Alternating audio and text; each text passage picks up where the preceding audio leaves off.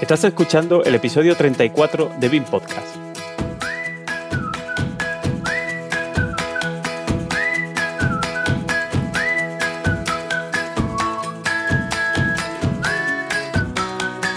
Hoy volveremos a darle una vuelta a un tema tratado, la docencia y el BIM.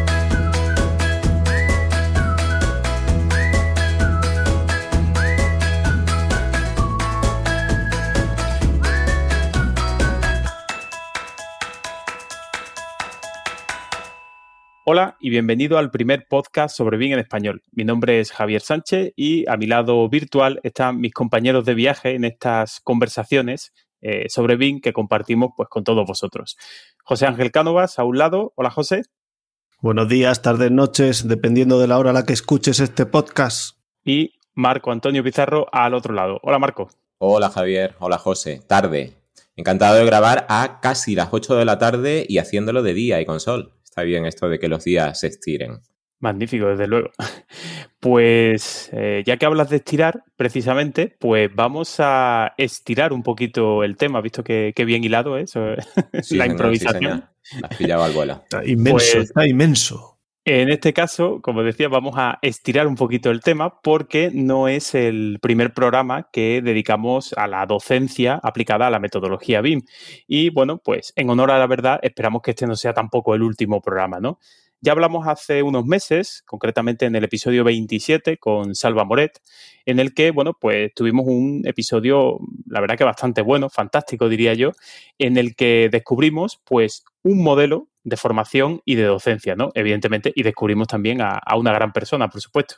Y hoy, pues, volvemos a poner encima de la mesa las preguntas que seguramente se haga alguien que quiere empezar ese itinerario formativo y sobre todo una persona también que quiera dedicarse a ofrecer estos servicios de formación BIM, ¿no? Pondremos las preguntas encima de la mesa y esperamos pues que durante el episodio pues vayan saliendo algunas respuestas, ¿no es verdad, José? Así es, Javier.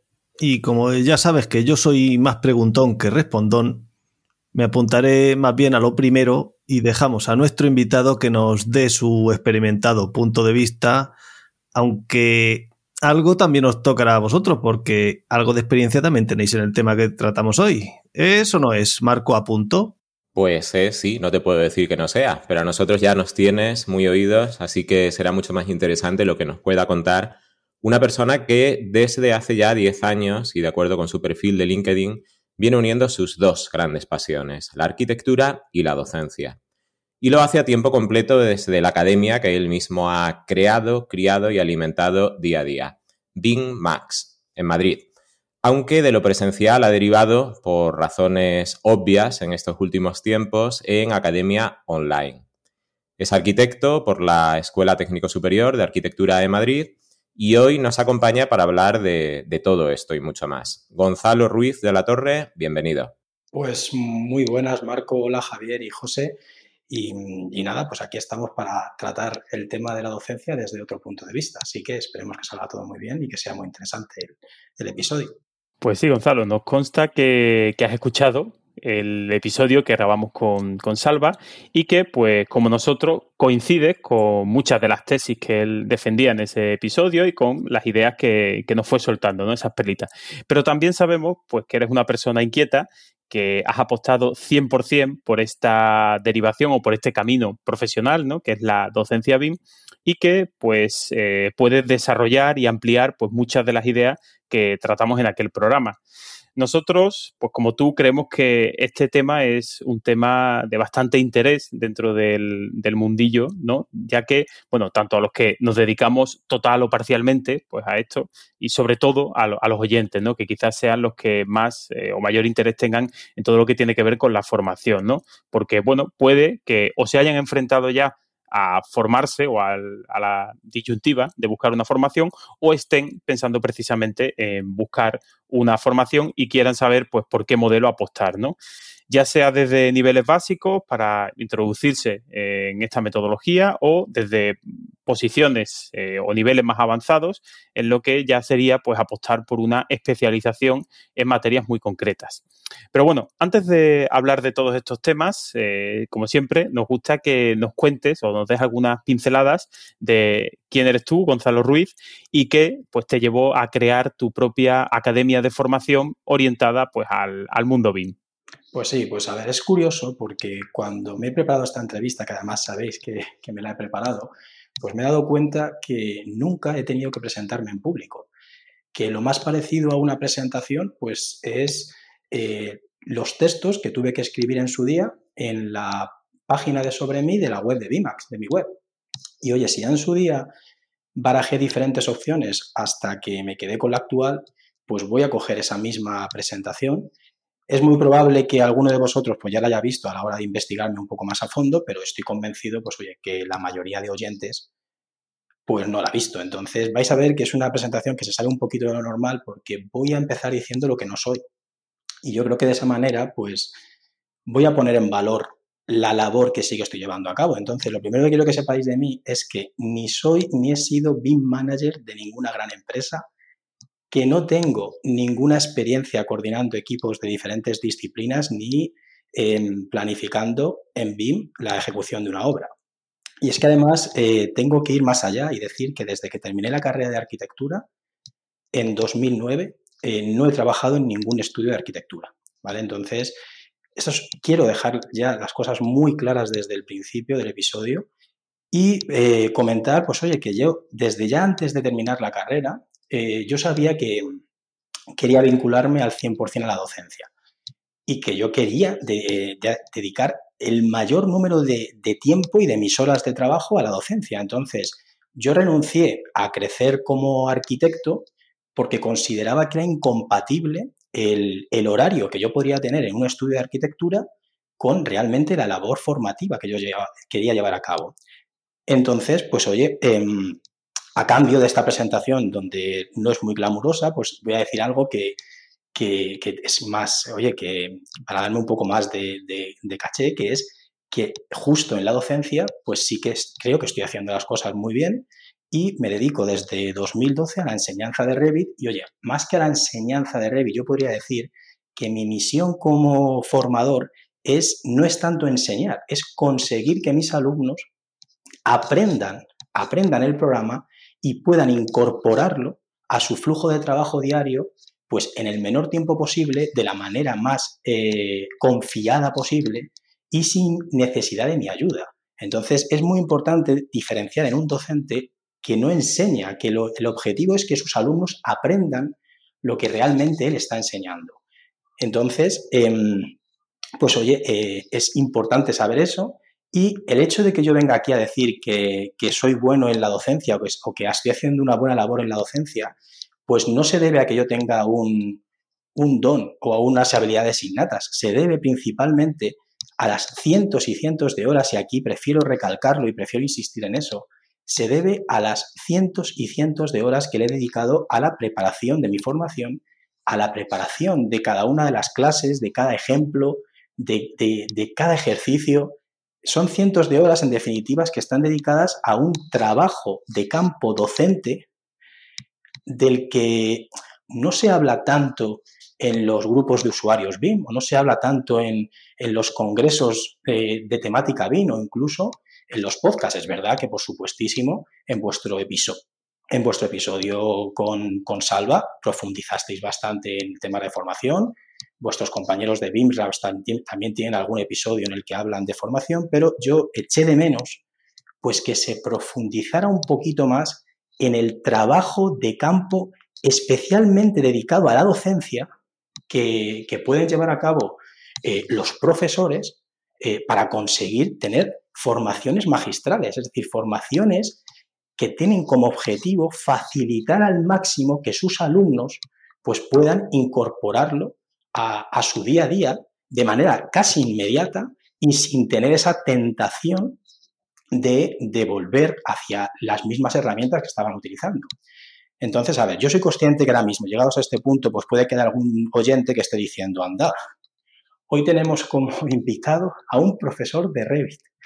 Eh, a un profesional que tiene como su único logro dentro del BIM ser profesor de Revit, que, que parece como el, escalón más bajo porque parece que muchísima gente podría ser eh, profesor de Revit porque se asocia en muchas ocasiones que el hecho de que tú em, domines un software de manera experta porque lo pones en práctica todos los días de la semana, pues digamos como que te da el pasaporte directo para, para ser profesor.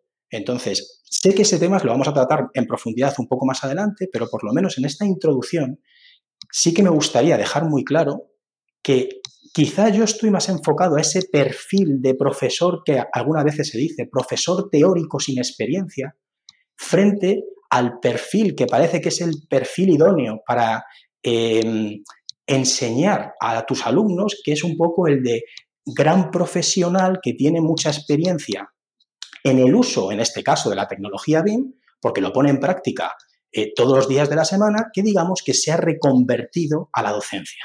Y entonces, pues oye, pues vengo más a hablar de ese otro perfil que a lo mejor está como un poco más infravalorado o incluso a veces se desprestigia por el hecho de, de que se asocia rapidísimamente con falta de experiencia, con profesor teórico. Y bueno, pues oye, voy a dar mi punto de vista para que ojalá al final de la entrevista, pues, pues que, que se vea que también es un perfil de profesor muy, muy válido.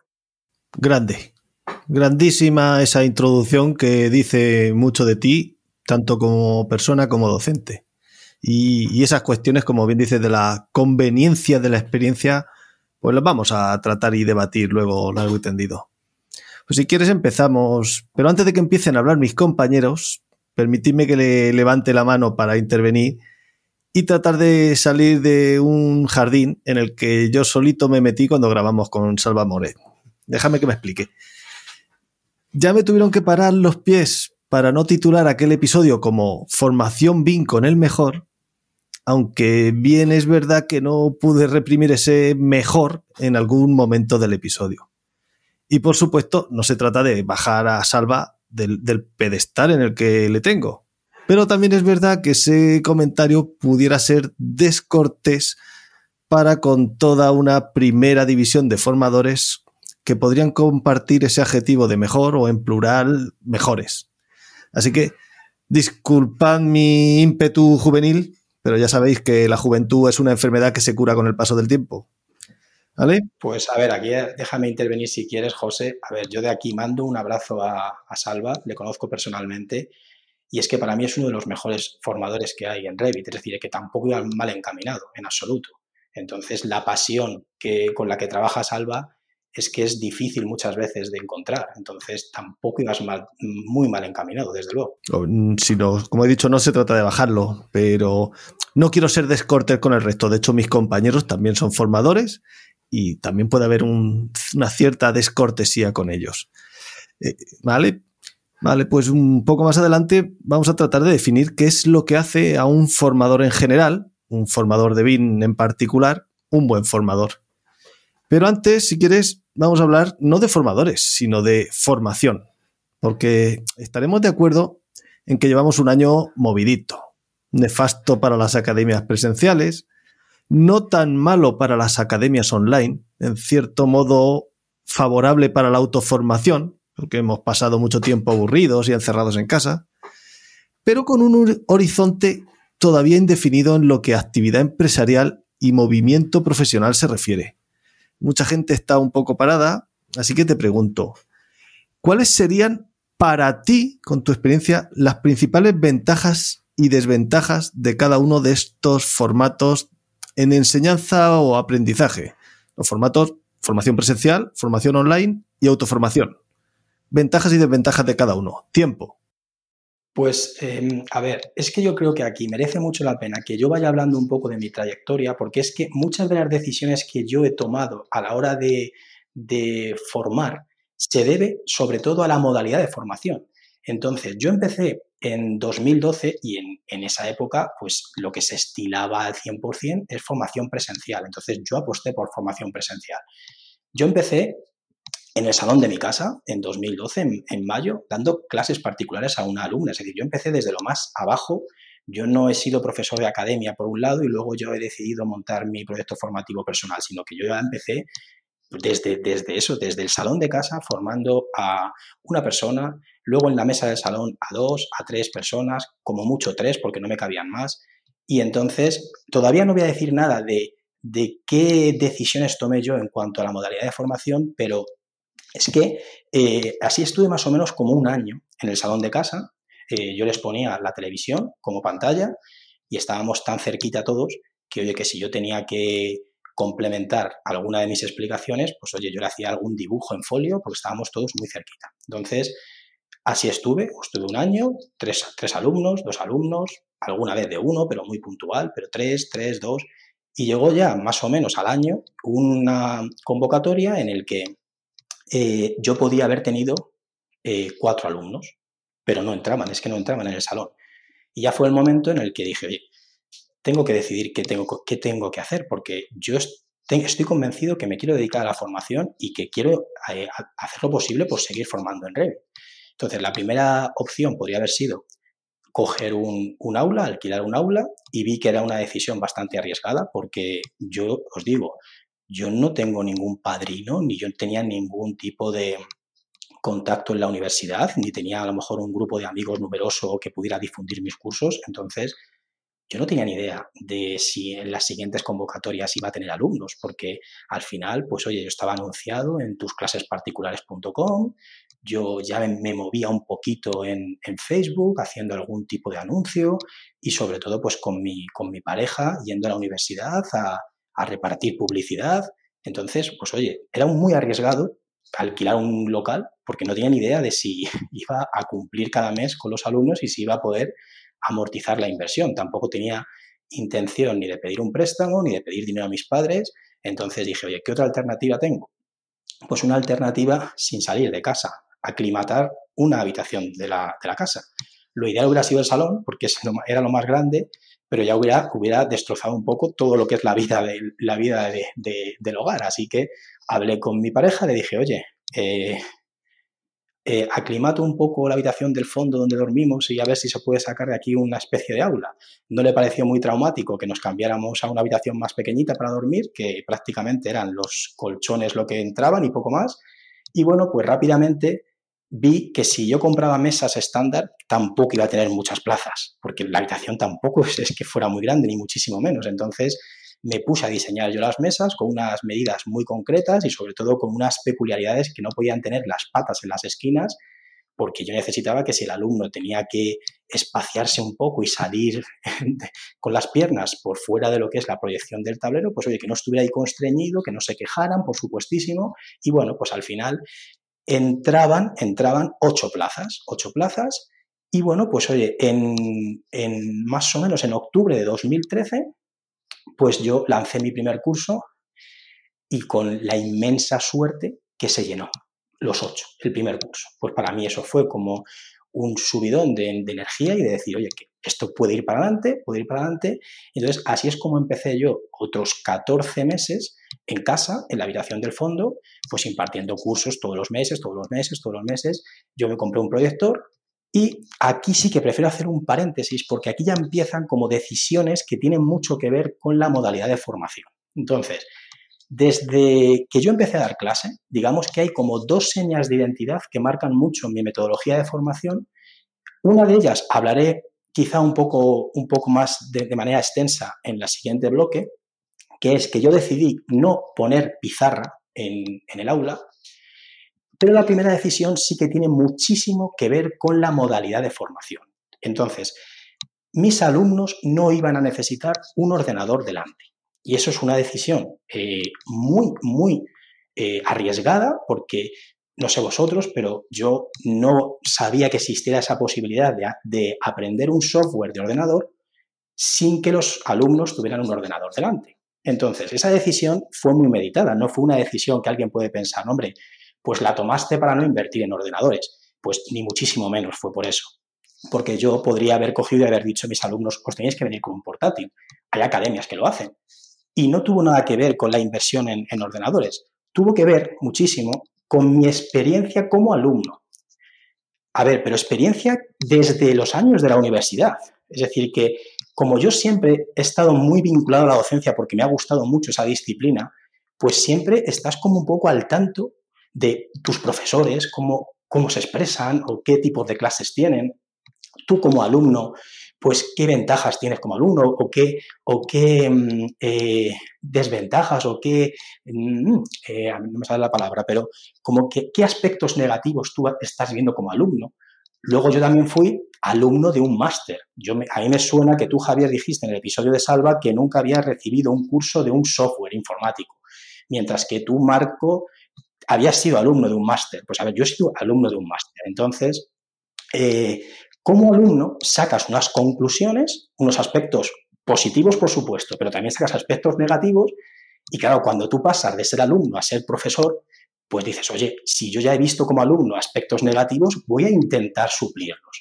Entonces, para mí el aspecto más negativo que tiene la formación presencial es que si no te dan las clases grabadas, que tampoco se estila mucho, y sobre todo en 2012 o en 2011, todavía menos, pues claro, si tú no vas a poder ver las clases grabadas después, tienes un grandísimo problema, porque tú no puedes transcribir en el papel el 100% de las explicaciones que da tu profesor. No las puedes transcribir. Y entonces, claro, dices tú, ¿eso, ¿eso qué significa?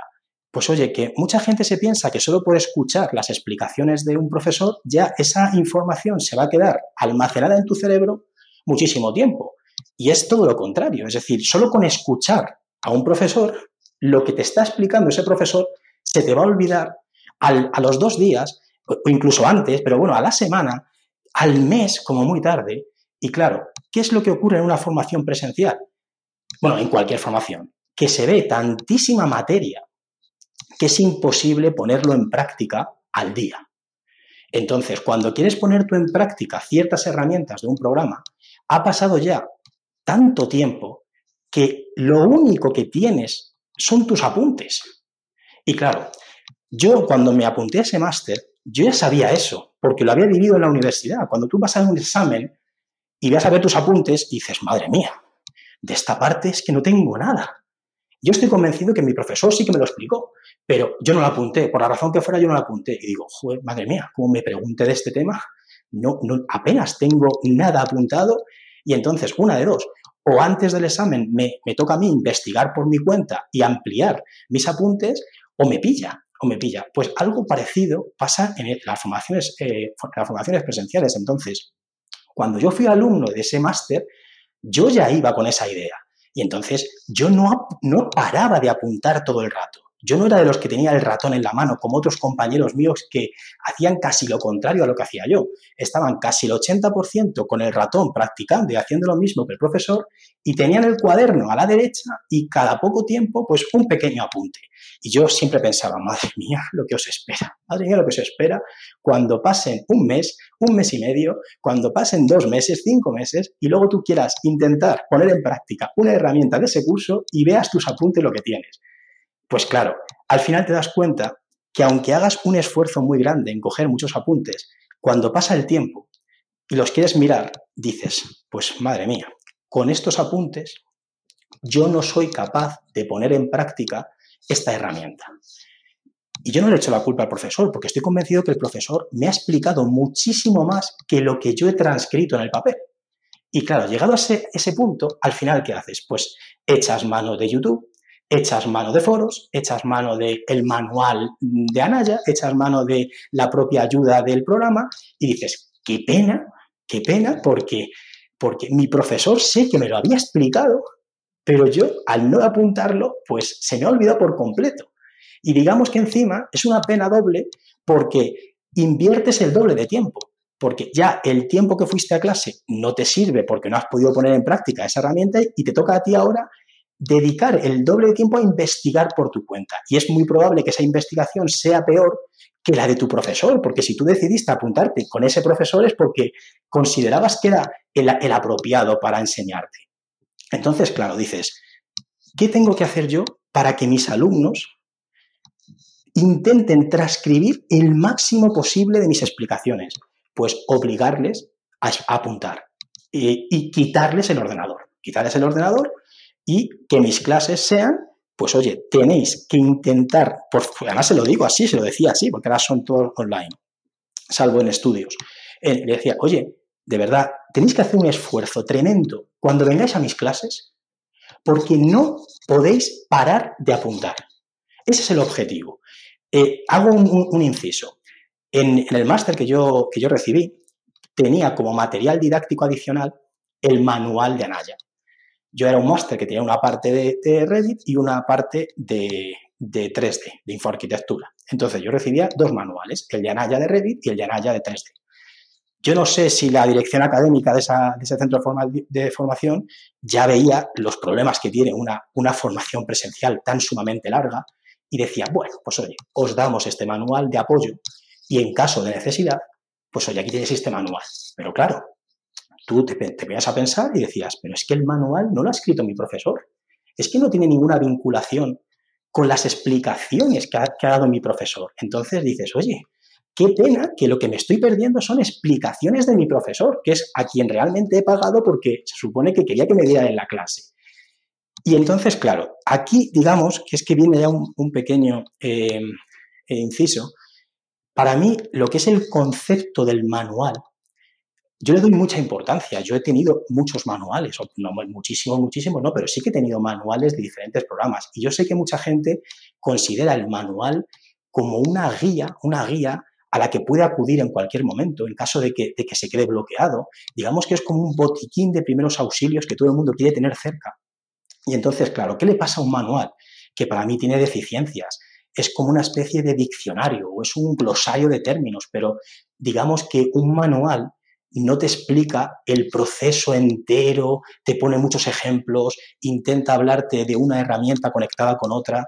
está bien, porque todo el mundo lo quiere tener cerca porque te puede sacar de un apuro, pero digamos que el manual como que tiene deficiencias. Entonces, yo cuando empecé a dar clase y que además pienso que tengo una metodología de formación propia, pues eh, cuando quedo, por ejemplo, con algún amigo para hablarle de eso, del método BIMAX, yo digo el método BIMAX, pues se ríen de mí, se ríen de mí a veces diciendo, pero, pero ¿cómo que el método BIMAX? ¿Pero qué es eso del método BIMAX?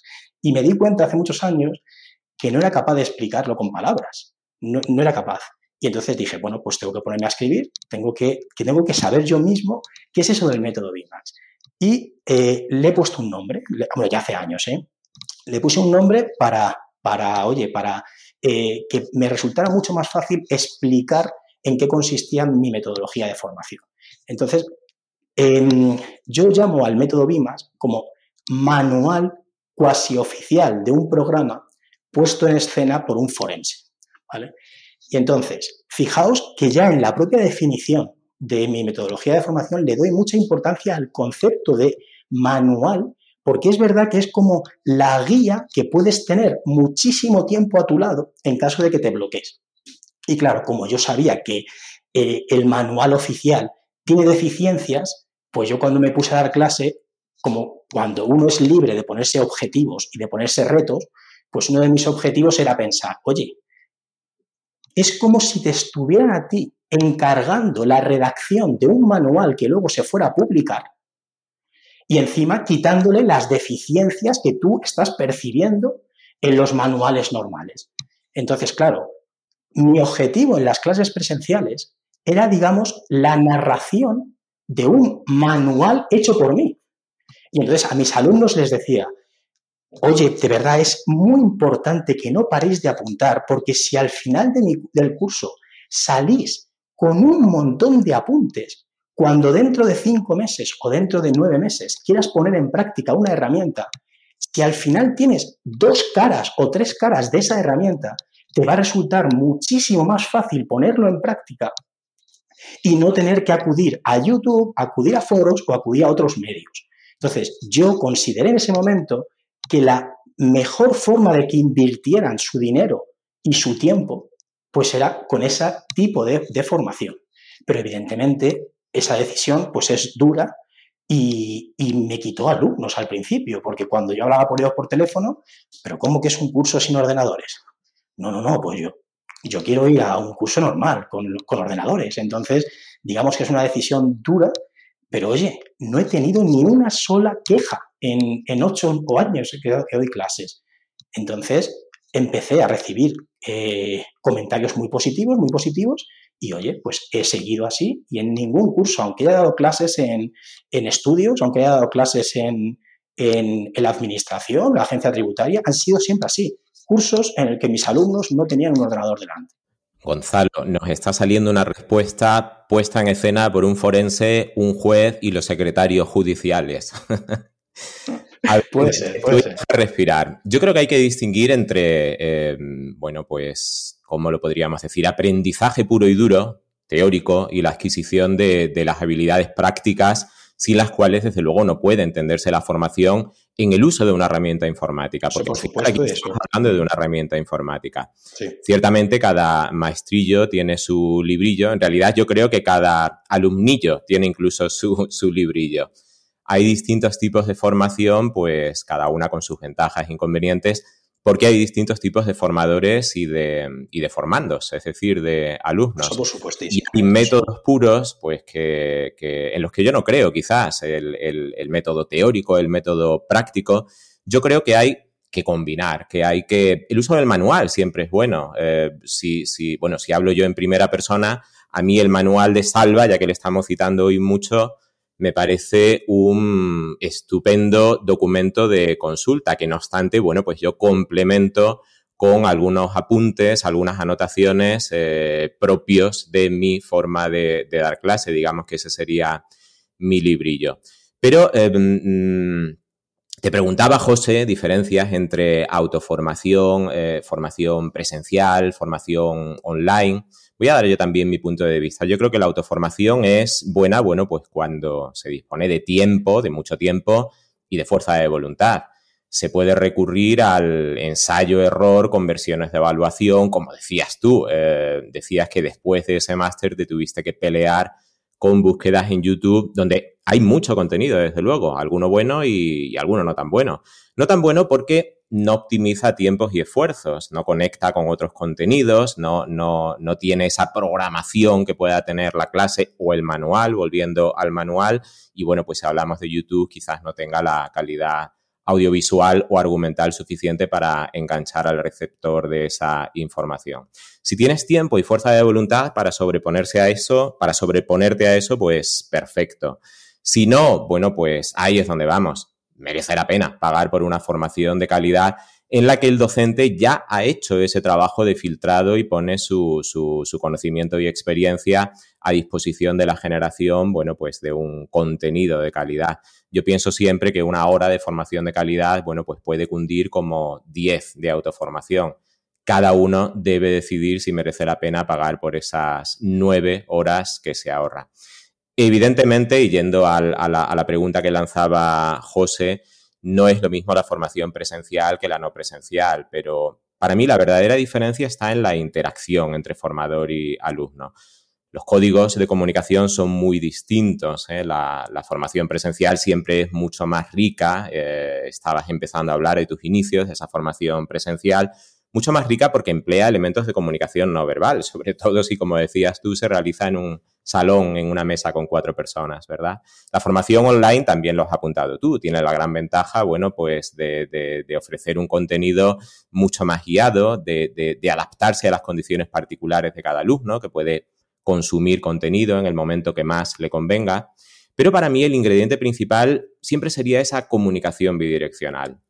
Un profesor puede marcar el ritmo, puede mm, dar una determinada documentación más o menos extensa, el alumno se encuentra con ese ritmo marcado, eso siempre ayuda a cumplir objetivos, pero em, bueno, coincidir, establecer esa interacción en ciertos momentos da una cercanía siempre positiva. Entonces yo quería mm, orientar un poco la pregunta de, José em, este último año han sido tiempos de adaptación para todos. Eh, muchos negocios, ya sea por convencimiento o por falta de alternativas, han debido reacondicionar sus productos y sus canales de conexión con los clientes, habida cuenta de que la presencialidad se ha convertido en una eh, excepción a la regla. Entonces, yo te quería preguntar, eh, vamos a pasar de ese salón, de esa mesa con cuatro personas, a los últimos tiempos. ¿Cómo en particular ha vivido tu academia esos últimos meses y cómo se ha adaptado o, está adaptándose a estas nuevas reglas de juego?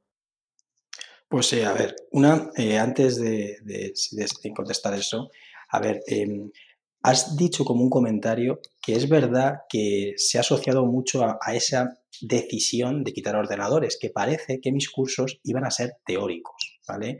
Entonces, en absoluto eran, eran teóricos. Y, es que Marco puede hacer un inciso justo en esto. Porque, me he atrevido a decir que no funcionaría. Es decir, un curso teórico de Revit, no creo que a nadie en su sano juicio se le, se le ocurra.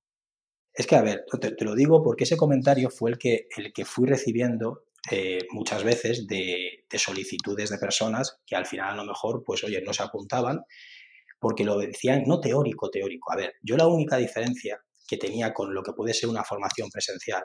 Yo a mis alumnos les decía, oye, si pensáis que con lo que yo dé en clase es suficiente, no, es, no es verdad y lo lleváis claro, pero es que si pensáis que con el poquito tiempo de práctica que te suelen dar, te suelen, ¿eh? que hay academias de todo, pero con el poquito tiempo que te suelen dar eh, de práctica en muchos cursos, tampoco vas a llegar a aprender. De hecho, si muchos de los ejercicios que se ponen en, esas clases es la repetición del ejercicio que tú acabas de hacer como profesor, pues yo siempre pienso, oye, muy mal tienes que explicarte como para que tus alumnos en ese preciso momento no lo pongan en práctica.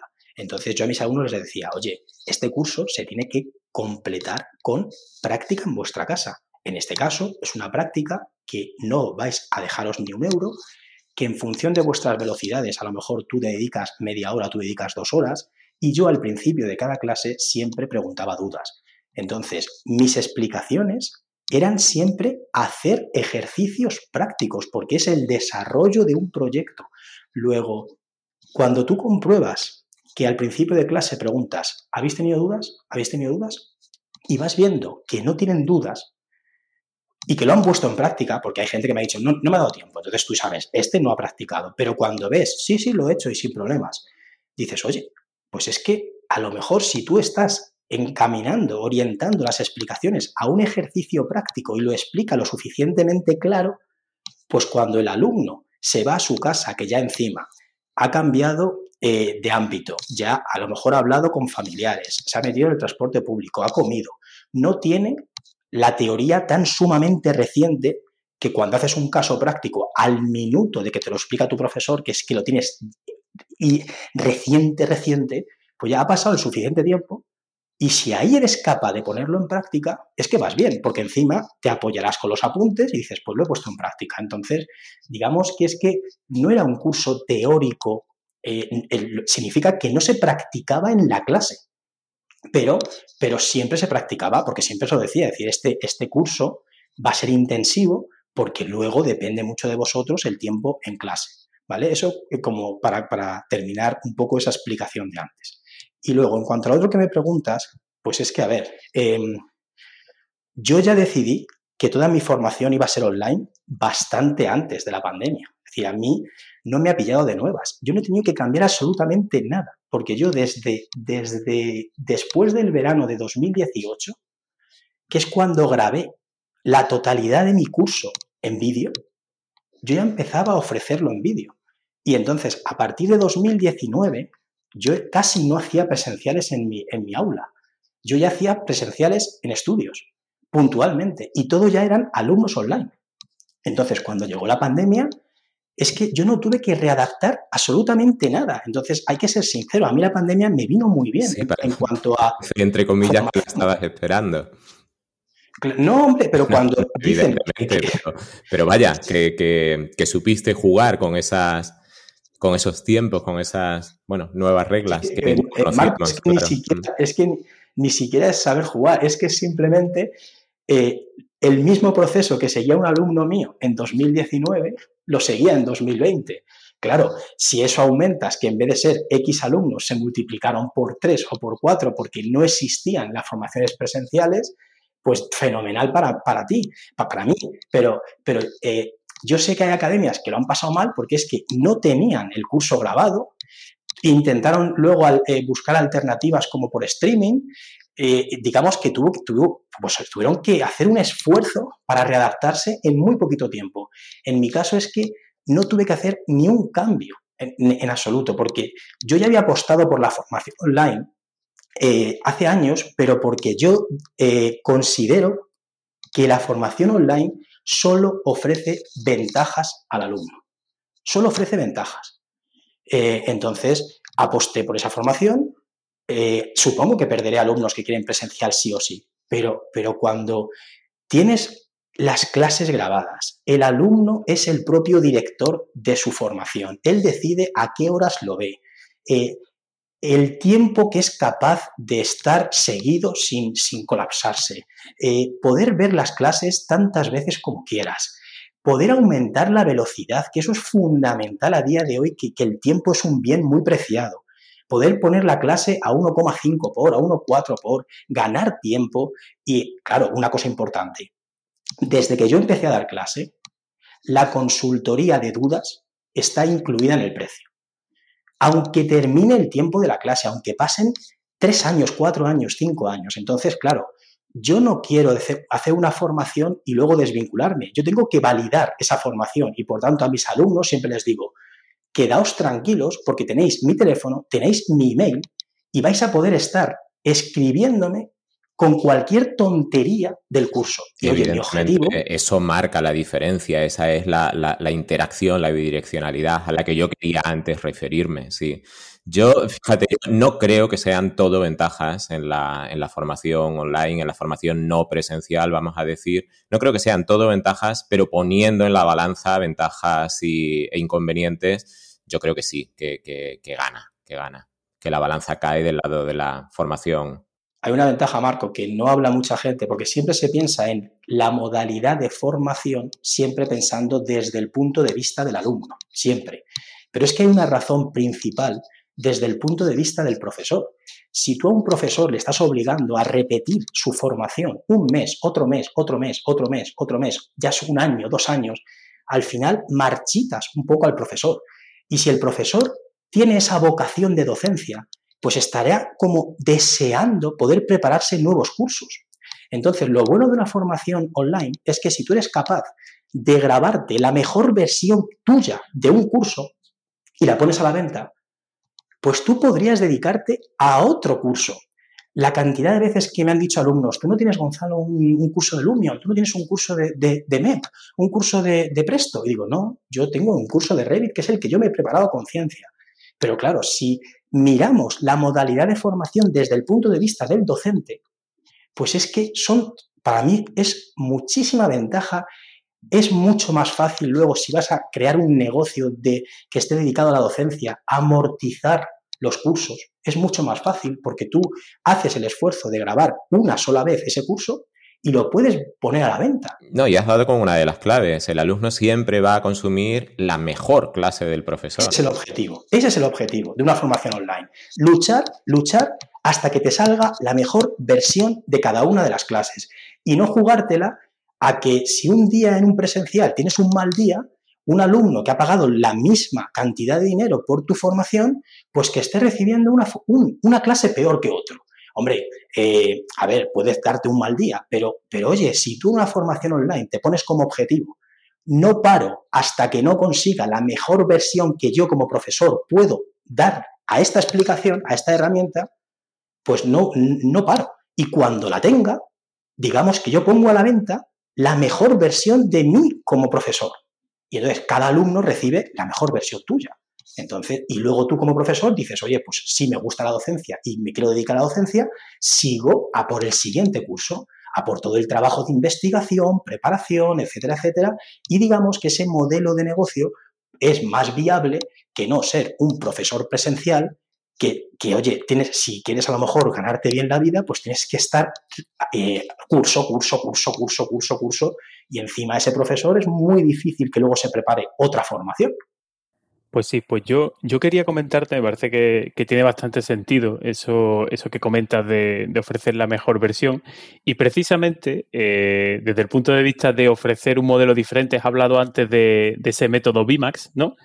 Y cuando he entrado yo en, la página web, eh, pues me ha llamado la atención otro término que es eh, el término de Beamflix, ¿no? Que evidentemente pues hace referencia a una conocida compañía de vídeo en streaming que, como no nos patrocina, pues no podemos decirlo. no, bueno, es broma. Eh, entonces, eh, quería decirte, además de todo ese tema eh, que comentas, ¿qué, otras, ¿qué otros ingredientes has mezclado en esa fórmula tuya que te parezcan de relevancia para distinguir, para ofrecer un plus dentro del tipo de formación que ofreces? A ver, lo de Binflis es un guiño, por supuesto que tú lo has dicho. Yo aproveché un comentario de una alumna, de Ana, que me dejó un comentario que me dijo, eh, y me lo escribió, me dice, oye, estoy enganchada a tu curso como a Juego de Tronos.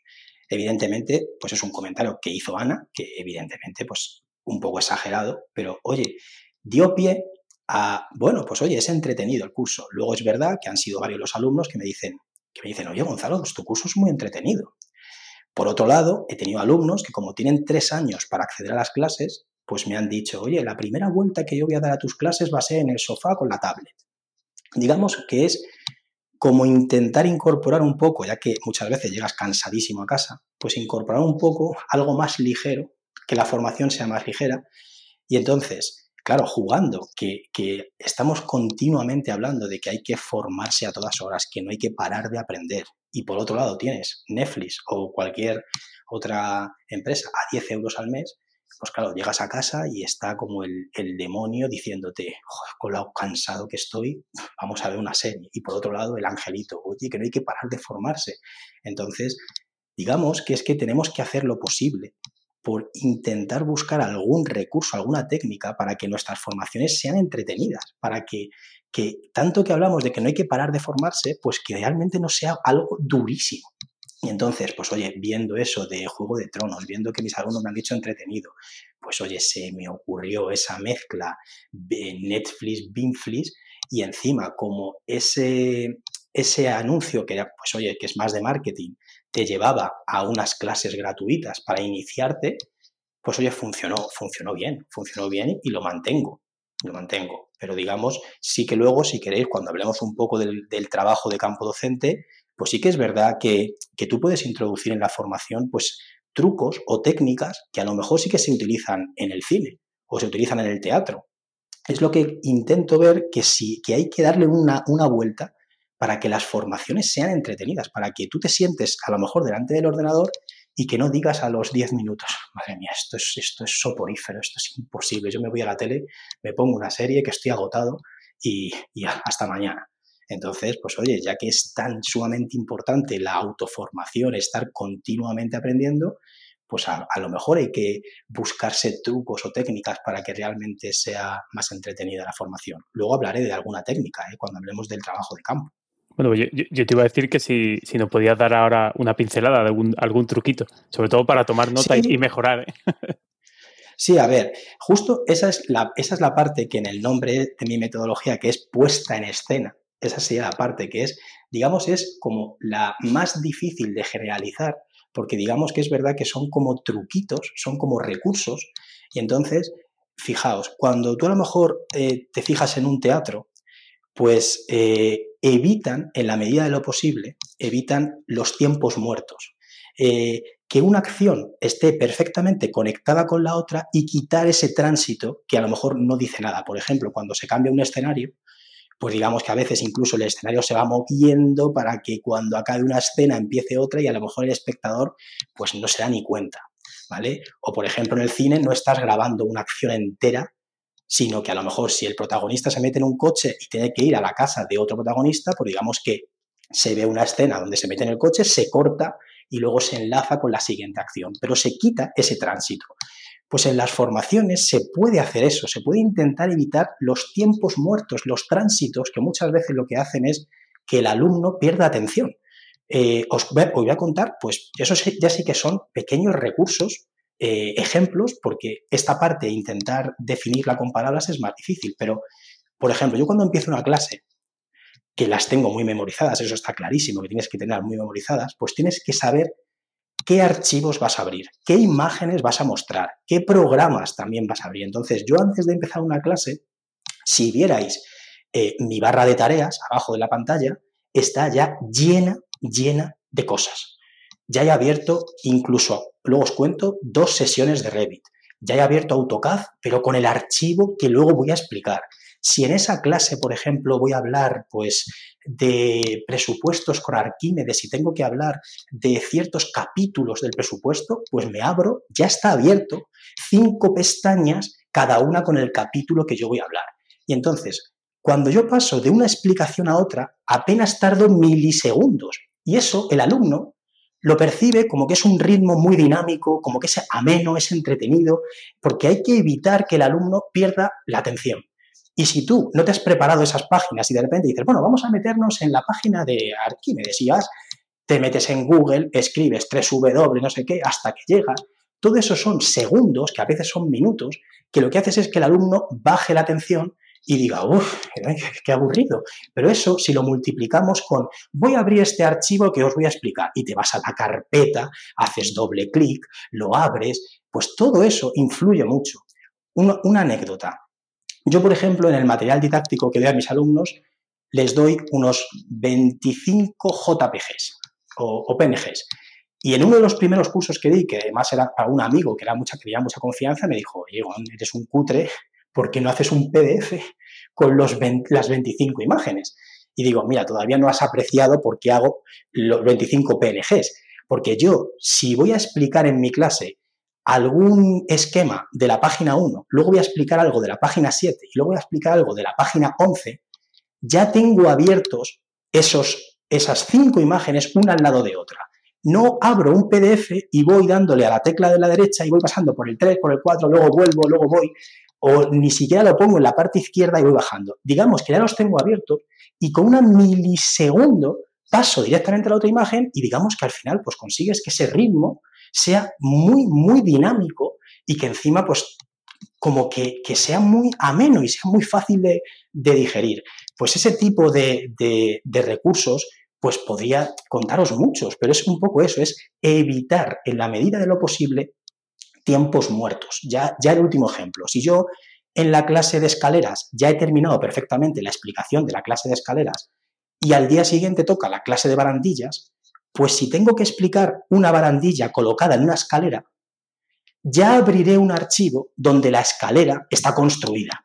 No volveré a hacer a mis alumnos que, eh, que me vean cómo construyo una escalera, eso, aunque sea un minuto, si ya realmente no, no, tengo que explicar nada de la escalera. Yo ya he ido preparando una serie de archivos con ciertos elementos que ya están construidos para intentar evitar en la medida de lo posible tiempos muertos y que de una acción a la siguiente acción, pues que sea muy directo y eso creo que aunque parezca que no, pues hace que al final sean eh, formaciones que sean como más amenas de digerir y como que te mantienen mucho más la atención y al final dices, oye, pues se me ha pasado el tiempo más rápido que una hora cunda, con cunda como diez, como, como yo decía antes. Pues si, si te parece, Gonzalo, si os parece, Javier, José, dejamos de hablar de formación y vamos a hablar específicamente de todo esto, de, de formadores ¿eh? y de métodos y de trucos y de recursos.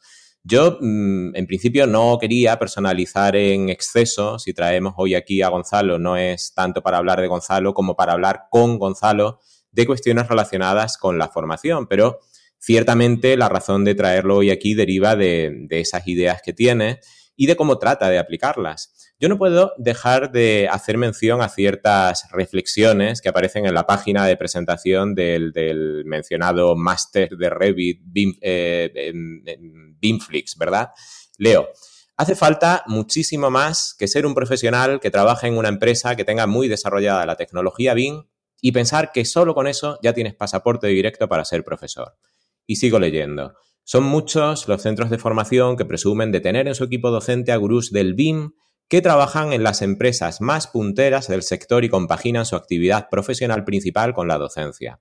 Arquitectos o ingenieros reconvertidos a profesores que enfocan sus explicaciones a los alumnos que hablan su mismo idioma. Vaya por delante, Gonzalo, que yo estoy de acuerdo contigo en el planteamiento general de estas afirmaciones. Ser buen profesional en un campo, saber mucho de un campo, no te convierte en buen profesor en ese campo. Y seguro que todos conocemos ejemplos del colegio, de la universidad, de, cualquier ámbito educativo. La capacitación o cualificación de un buen docente exige mucho más que la experiencia o el conocimiento de la materia a enseñar. Y podríamos comenzar, bueno, pues por la capacidad para comunicar e ilusionar, eh, lo que tú estabas diciendo ahora, lo que estabas ejemplificando. Y bueno, también hablamos de todo esto con, con Salva Moret, ¿verdad? Este ha sido, eh, bueno, pues de hecho el, melón que has abierto, el argumento que has eh, defendido o esgrimido desde tu primera presentación hoy. Supongo en todo caso que cuando tú escribes esto que, leía, esto y mucho más, y lo publicas en tu página, eres consciente de que puedes levantar muchas ampollas, tanto personales como empresariales. Torpedo en la línea de flotación de todos los profesores y coordinadores de másteres y tal que comienzan sus presentaciones con los miles de proyectos millonarios realizados en decenas de continentes y cientos de países. Bueno, voy al grano y empiezo eh, fuerte esta sección. Abrimos debate. ¿Cuál es, desde tu punto de vista, la combinación perfecta entre conocimiento, experiencia, formación docente, capacidad de comunicación? Añade a la fórmula todas las variables que consideres.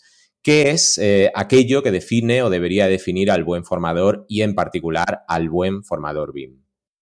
Pues sí, pues a ver, yo primero voy a insistir con ejemplos sobre lo que tú has leído de mi, de mi página web, porque es que yo estoy escuchando continuamente pues ese tipo de argumento en el que se está defendiendo muchísimo al profesional que tiene mucha experiencia en el uso del BIM y digamos que cuando la gente se mete en esas páginas, pues al final puede salir de esas páginas diciendo, anda, pues es que el profesor idóneo que yo voy a necesitar es ese profesional con muchísima experiencia en el día a día. Entonces, solo hace falta meterse en páginas de Internet de, academias de, de, prestigio para que veas ese tipo de eslogan. Nuestro equipo docente lo forman profesionales que trabajan en las empresas más punteras del BIM. Y es que casualidad es lo que tú dices, que trabajan en el aeropuerto de México, que están trabajando en el canal de Panamá. Entonces, y luego dices, bueno, voy a profundizar a ver qué dicen del el trabajo de campo docente que ha llevado ese equipo de profesionales, porque yo no estoy diciendo que no lo puedan llevar a cabo, pero es que luego investigas en esas páginas web y el único argumento que dan es con muchos años de experiencia dando clase. Ya está. De verdad que te puedes poner a leer en profundidad y no sacas mucha información del trabajo de campo docente, ¿vale? O, por ejemplo, eslogan de utilizamos una metodología de formación disruptiva, una frase, una palabra que está en todas las páginas, innovadora. Pero luego dices, bueno, vamos a ver, yo quiero palabras sencillitas de lo que hace, de lo que lleva a cabo tu docente de este centro. Y tampoco es fácil de encontrar. Pero es que también voy a ejemplos de episodios de podcast. Eh, por ejemplo, en vuestro episodio que entrevistasteis a Manuel García Navas, el de perfiles profesionales, pues oye, se estuvo hablando mucho de diferentes perfiles. Vuelvo a insistir en una frase que escucho continuamente, que es no hay que parar de formarse, no hay que parar de estar en continuo aprendizaje porque la tecnología va muy rápido y como no estés aprendiendo continuamente te quedas estancado. Pero qué casualidad que en esos perfiles tampoco se nombra al perfil del profesor de profesión, no se nombra. Pero luego, el final del capítulo, cuando es, ¿y qué puede hacer la universidad por esto? Pues Manuel dijo, yo la única esperanza que tengo es en las universidades privadas. Yo ahí estoy de acuerdo con Manuel, porque es que evidentemente modificar la universidad pública es muy difícil. Pero luego Manuel dio un argumento pues muy parecido al que, al que, al que yo estoy escuchando muchísimas veces. ¿Qué están haciendo bien las universidades privadas? Están saliendo a la calle están yendo a las empresas más punteras en el uso de esa tecnología y están cogiendo a profesionales de esas empresas y los están metiendo en su equipo docente. Y ahí se para la explicación, ahí se para. Luego, ya das por hecho, das por hecho que, es un buen profesor y, el trabajo de campo para ser buen docente no se dice nada. Otro ejemplo, en, ya son vuestros compañeros de, de, de BIMRAS cuando entrevistaron a Eloy Colomer, que es director académico de un máster en la Universidad de Cataluña, pues es que él, eh, que por cierto, una cosa, me encantó el episodio. Y, muchas de las cosas que dijo Eloy, me, oye, yo me encantaría debatir con Eloy, hablar con Eloy, por supuestísimo, pero cuando llegó la parte de hablar del equipo docente, es que no pudo ser más claro, es que lo dijo, lo dijo muy claro.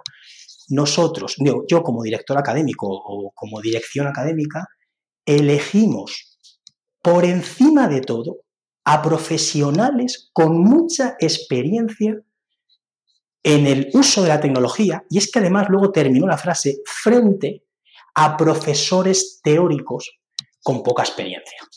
Entonces, claro, luego dijo, oye, por supuesto, tienen que tener capacidad para transmitir conocimientos, pero digamos que todo el trabajo docente que puede llevar a cabo un profesor se resume a tener capacidad para transmitir conocimientos. Sin embargo, del otro perfil, del profesor teórico sin experiencia, ya se lo dice teórico sin experiencia. Y se le pone ahí como un, un, título, pues un poco de, que claro, frente a esos dos perfiles, pues oye, yo como alumno, si escucho ese programa, digo, ojo, pues claro, yo también quiero eh, a un profesor con muchísima experiencia que encima tiene capacidad para transmitir los conocimientos, pero digamos que... Mm, pues que no A ver, es que todo, depende de cómo lo plantees, porque yo te, puedo poner otro ejemplo, em, bueno, para ilustrar mi opinión personal. Es que, a ver, es lo mío es una opinión personal. Claro, sí, mi opinión personal es que, bueno, la, yo creo que la experiencia es siempre positiva, ¿verdad? Estar curtido en fuego real te aporta un punto de vista práctico, un punto de vista que te permite ir al grano, evitar el detalle que no aporta, dedicar esfuerzos a las necesidades reales de un proyecto construible o de una obra, pero voy al ejemplo. Si tengo que elegir entre un eh, buen formador o, un formador a secas con mucha experiencia de campo, sin duda me quedo con el primero. El ejemplo, de la misma forma que si tuviera que aprender alemán, no querría hacerlo con un germano parlante que no tuviera dotes para la docencia, por muy bien que pueda hablar alemán. Está claro que como docente, bueno, pues uno se agarra a lo que tiene eh, o su, a su experiencia previa, provenga del campo que provenga. Yo no puedo decir que mi experiencia de campo no me haya ayudado en mi labor docente. Sin embargo, em, iría un poco más allá. Yo crearía un nuevo nivel jerárquico. Y aunque efectivamente podemos hablar de buenos y de malos docentes en general. Eh, Marco, todavía no, todavía no he dicho. Eh, mira, termino con la última frase. Yo no subestimaría la capacidad de buenos docentes para crear material docente no tan bueno y viceversa. ¿eh? Otro ejemplo, un buen compositor hace canciones mejores y peores. Sí, pero a ver, lo que yo aquí te, quiero decir, Marco, es que todavía no he dicho nada de cómo un profesor que a lo mejor no trabaje ningún día de la semana en un estudio, al final puede coger experiencia. Es que para mí una de las claves de un buen formador, de un buen profesor, es todo el trabajo de investigación que lleva a cabo antes de empezar sus clases. Y otra cosa, solemos confundir la experiencia con la experiencia propia, pero también se puede adquirir experiencia la experiencia ajena. Es que, a ver, por suerte estamos con Internet y es que al final Internet tiene, tiene foros de temática BIM, tienes YouTube, tienes eh, podcast con, entre, con, con invitados que tienen una experiencia brutal. Entonces, al final, si un profesor tiene como objetivo investigar, investigar sobre su sector. Porque, claro, yo, por ejemplo, si cuando empiezas a dar clase dices, vamos a ver, ¿qué tipos de perfiles profesionales usan el software que tú vas a enseñar? Haces un listado de perfiles profesionales, perfecto. Vale, de todos los perfiles profesionales, ¿cuál es el más cercano a los conocimientos que tú has adquirido solo por la carrera? Pues bueno, pues en este caso, arquitecto, arquitectura, a lo mejor aparejador o delineante, más o menos. Y dices, vale, perfecto qué tipos de proyectos pueden llevar a cabo esos profesionales con este software. Y aunque yo no haya trabajado en ningún estudio, pues oye, hablas con conocidos, hablas con amigos y al final tienes encima de la mesa cinco proyectos básicos, cinco proyectos de ejecución y de repente dices, no, no, pues es que además el proyecto de ejecución también se hace con un proyecto de mediciones. Ah, bueno, vale, hablas con otro conocido, ¿te importa eh, dejarme un, un, presupuesto para echarle un vistazo? Y estás continuamente investigando sobre los proyectos que se entregan con ese software. Estás al día de foros, estás al día de podcast, estás leyendo continuamente porque al final, si una persona te cuenta su experiencia, ya te la está contando. Pero es que si encima te la cuenta otro, y luego otro, y luego otro, y tú estás investigando, digamos que no eres tan solamente teórico. Es decir, bueno, a lo mejor yo tengo una experiencia que estoy adquiriendo a base de leer problemas que tienen otros en su día a día, porque al final un foro es eso. La gente escribe cuando tiene problemas. Y, y a ver, eh, el foro de A3D Revit, que ahora ya no está y que se pasó a ser eh, Bitácora o, Revitácora, es que eso era una mina en cuanto a problemas del día a día. Entonces, digamos que, oye, que es que no, si tú quieres, no eres tan teórico como, como parece ser, es decir, que puedes adquirir experiencia a base de estar investigando sobre otros, sobre otros. Y entonces dices, oye, es que a lo mejor cuando dices, es que yo estoy trabajando en un estudio y a lo mejor llevo un año haciendo lo mismo, pues tampoco digamos que estás creciendo a lo mejor muchísimo en experiencia si te pasas meses haciendo lo mismo. A lo mejor una persona que está investigando pues tiene varias versiones distintas porque tiene el tiempo suficiente para investigar y a lo mejor se ha encontrado el problema de fulanito, el problema de menganito, y va haciendo un resumen, lo va apuntando todo y va diciendo, anda, pues mira, esta herramienta genera problemas y hay que, hay que explicar esta herramienta de tal manera que evites esos problemas que se están dando. Yo a lo mejor no los he vivido porque no estoy en ningún estudio, pero es que estoy haciendo un trabajo de investigación y estoy viendo que esos problemas sí que se están produciendo en compañeros de profesión. Entonces, hombre, no es que empieces a dar clases de Revit sin ningún tipo de conocimiento, es que el trabajo previo de investigación para mí es la parte principal de un profesor antes de dar clase.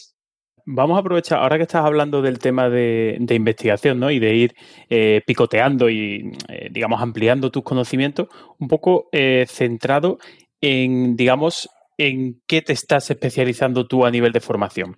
Me explico.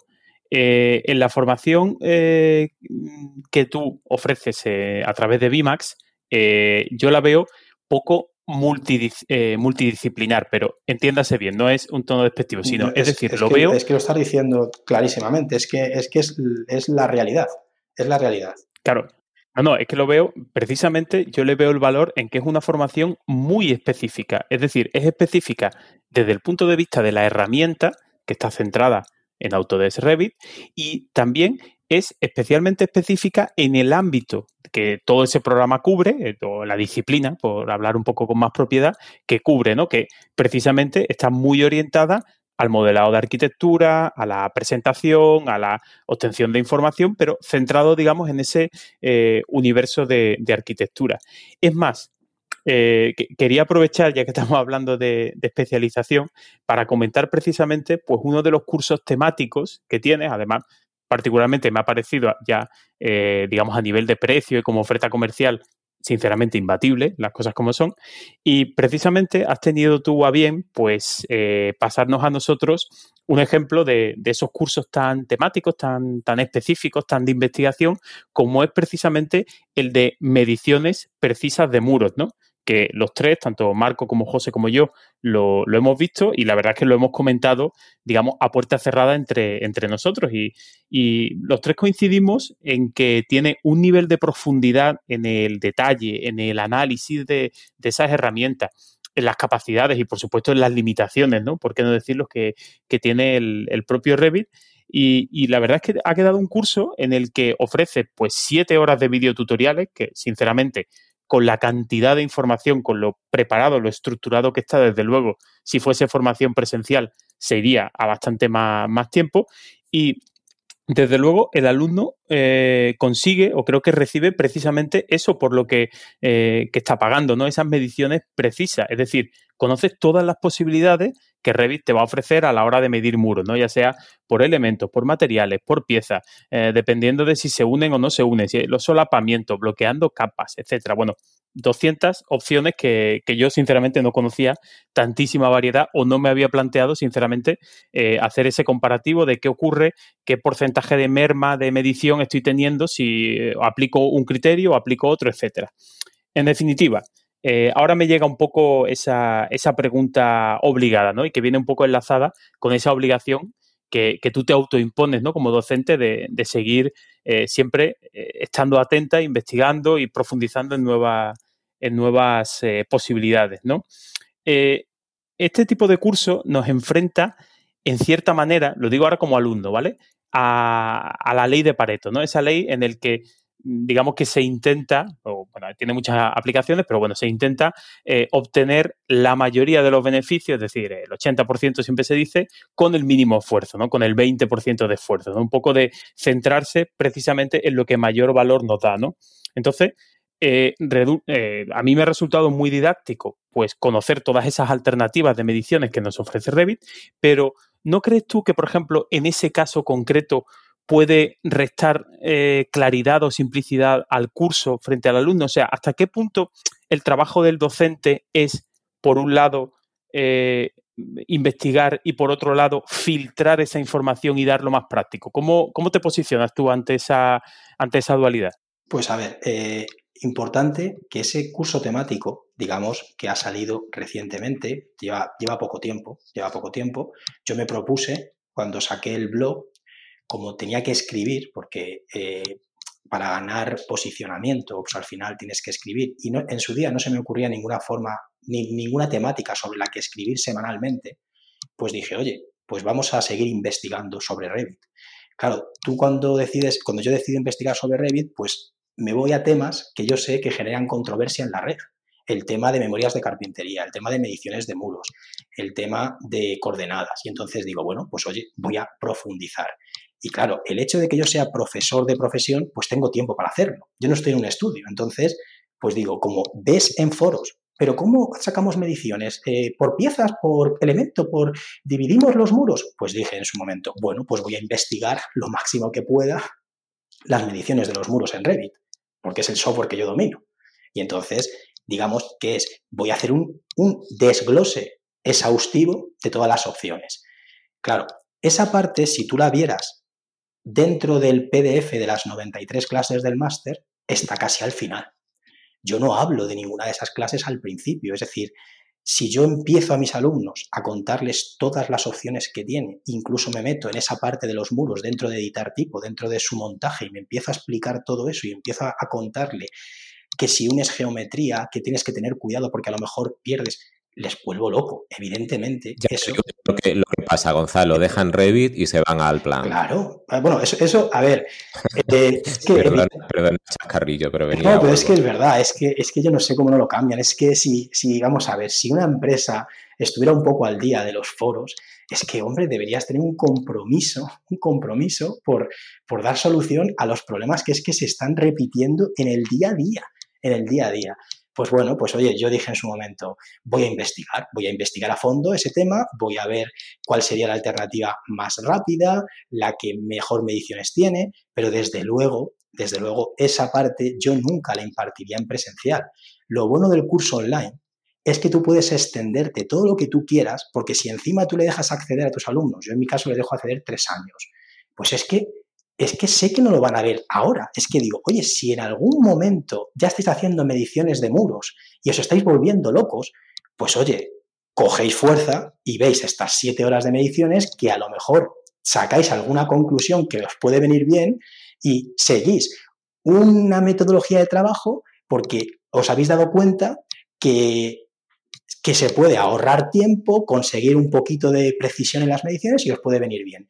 Pero evidentemente esos temas no estaban, nunca han estado incluidos en mis cursos presenciales porque digamos que en los presenciales le doy muchísima prioridad a lo que yo considero que es Revit primordial, el Revit esencial.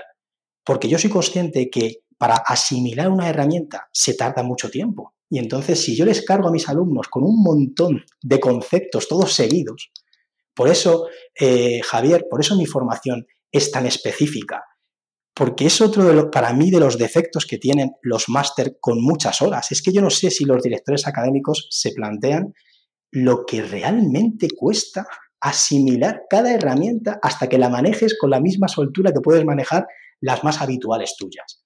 Cuesta muchísimo. Y entonces está muy bien hacer eh, temarios extensísimos. Yo, no, yo nunca a mis alumnos les digo que con mi curso de Revit les vale. Es que yo nunca les diré eso. Les diré, yo te voy a ofrecer un curso que voy a intentar que esté lo más amortizado posible en cuanto a dinero y a horas. Cuando asimiles esto y veas que te es insuficiente, intenta buscar una formación específica de lo que necesites en ese momento. Sin embargo, en las formaciones tan extensas, es que estás durante seis meses o tres o cuatro meses recibiendo herramientas nuevas todos los días. Todos los días. Llega un momento en el que el alumno, que luego tampoco muchas veces nunca se habla, que hay varios tipos de alumnos. que, de verdad que hay alumnos que no son nada habilidosos con los ordenadores, nada habilidosos, y que esa gente también tiene que aprender los programas y les va a costar mucho más que a otros. Y si les metes en unas formaciones de tantos meses, es que, de verdad, yo no, yo no me iría eh, a gusto a la cama porque yo sabría que un porcentaje de mis alumnos estaría perdiendo dinero y tiempo, porque lo sabría. Entonces, al final, yo nunca les diré a mis alumnos, oye, que el BIM es Revit. Nunca les voy a decir eso, pero les voy a decir, voy a intentar darte una formación que, que el día de mañana me digas, mira Gonzalo, he amortizado cada euro que he invertido en tu formación. Y por supuesto, dentro de X meses, dentro de un año, he hecho otro curso de MEP, he hecho otro curso de Navisworks, he hecho otro curso de BIM 360, pero yo opto por una formación que esté formada de especializaciones que te hagan experto en un área muy concreta, frente a lo mejor a máster mucho más multitemáticos, que por supuesto está genial tener una visión amplia de, o transversal de toda la tecnología BIM, pero es que yo creo que eso es responsabilidad de la universidad, es que yo creo que ese, esa visión global y transversal de todos los procesos que intervienen en, en la tecnología que estamos utilizando ahora en nuestro sector, debería ser obligatorio que la universidad haga lo posible para que un alumno cuando obtenga el título ya sepa de qué va un poco toda esa tecnología. Mantenga ahí esa respuesta porque tenemos una pregunta sobre esto más adelante. Perfecto. Sí, sí, perdona, Vamos a hablar de, academia y de universidad. Yo creo que es interesante. Si me dejáis que opine sobre los vídeos de Gonzalo, eh, va a sonar despectivo, pero es un nivel de profundidad enfermizo. Una especialización que yo no sé si habrá otro curso similar en el mercado. Y en parte lo veo bien por aquello de demostrar tanto el conocimiento como hasta dónde llega la herramienta y sus posibilidades y sus fallos.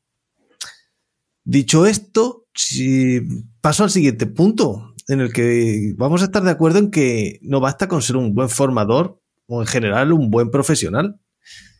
Todos estamos haciendo una labor empresarial, los beneficios económicos los dan los clientes y para que los potenciales clientes te conozcan, tienes que darte a conocer. La competencia profesional suele ser feroz en los distintos campos. Los profesionales del mundo de la construcción en general, los arquitectos y en particular por vuestra formación, tenéis un abanico enorme de posibilidades profesionales. Tú, como ya has comentado, has optado por la especialización en la docencia. Pero eso no te libra de tener que hacerte visible en un mundo de gran oferta, donde además mucha de esta oferta es ofrecida por grandes empresas con enormes recursos, tanto materiales como personales. A ti te hemos conocido por tu presencia en redes. Además, en tiempos recientes hemos podido escuchar referencias publicitarias en el podcast de nuestro compañero Iván Guerra. Un saludo, Iván. Y en la omnipresente publicidad en navegadores.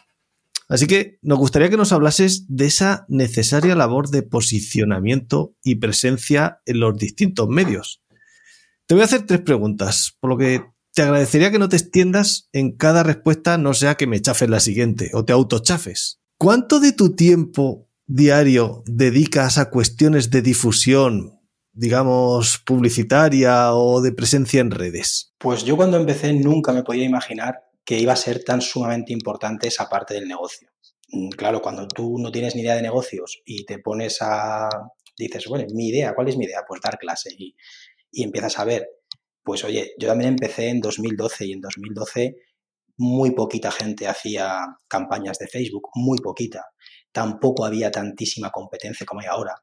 Entonces, con el paso del tiempo, eh, tienes dos opciones. O delegar esa parte a una empresa o incluso contratar a gente que se meta en tu equipo y que es el 100% de su tiempo lo haga por tu academia o lo haces tú. Entonces, en mi caso, digamos que es que yo hago todo, eh, desde recibir las llamadas de posibles alumnos hasta eh, publicar, como dices, en las redes sociales antes las fechas, contestar emails, contestar dudas, eh, diseñar los anuncios que van a las redes sociales entonces, evidentemente es muchísimo tiempo y mucho más del que me gustaría. Es verdad que ahora, en 2021, he decidido dedicarme casi en exclusiva a ese, a ese sector, al marketing, a, a la publicidad.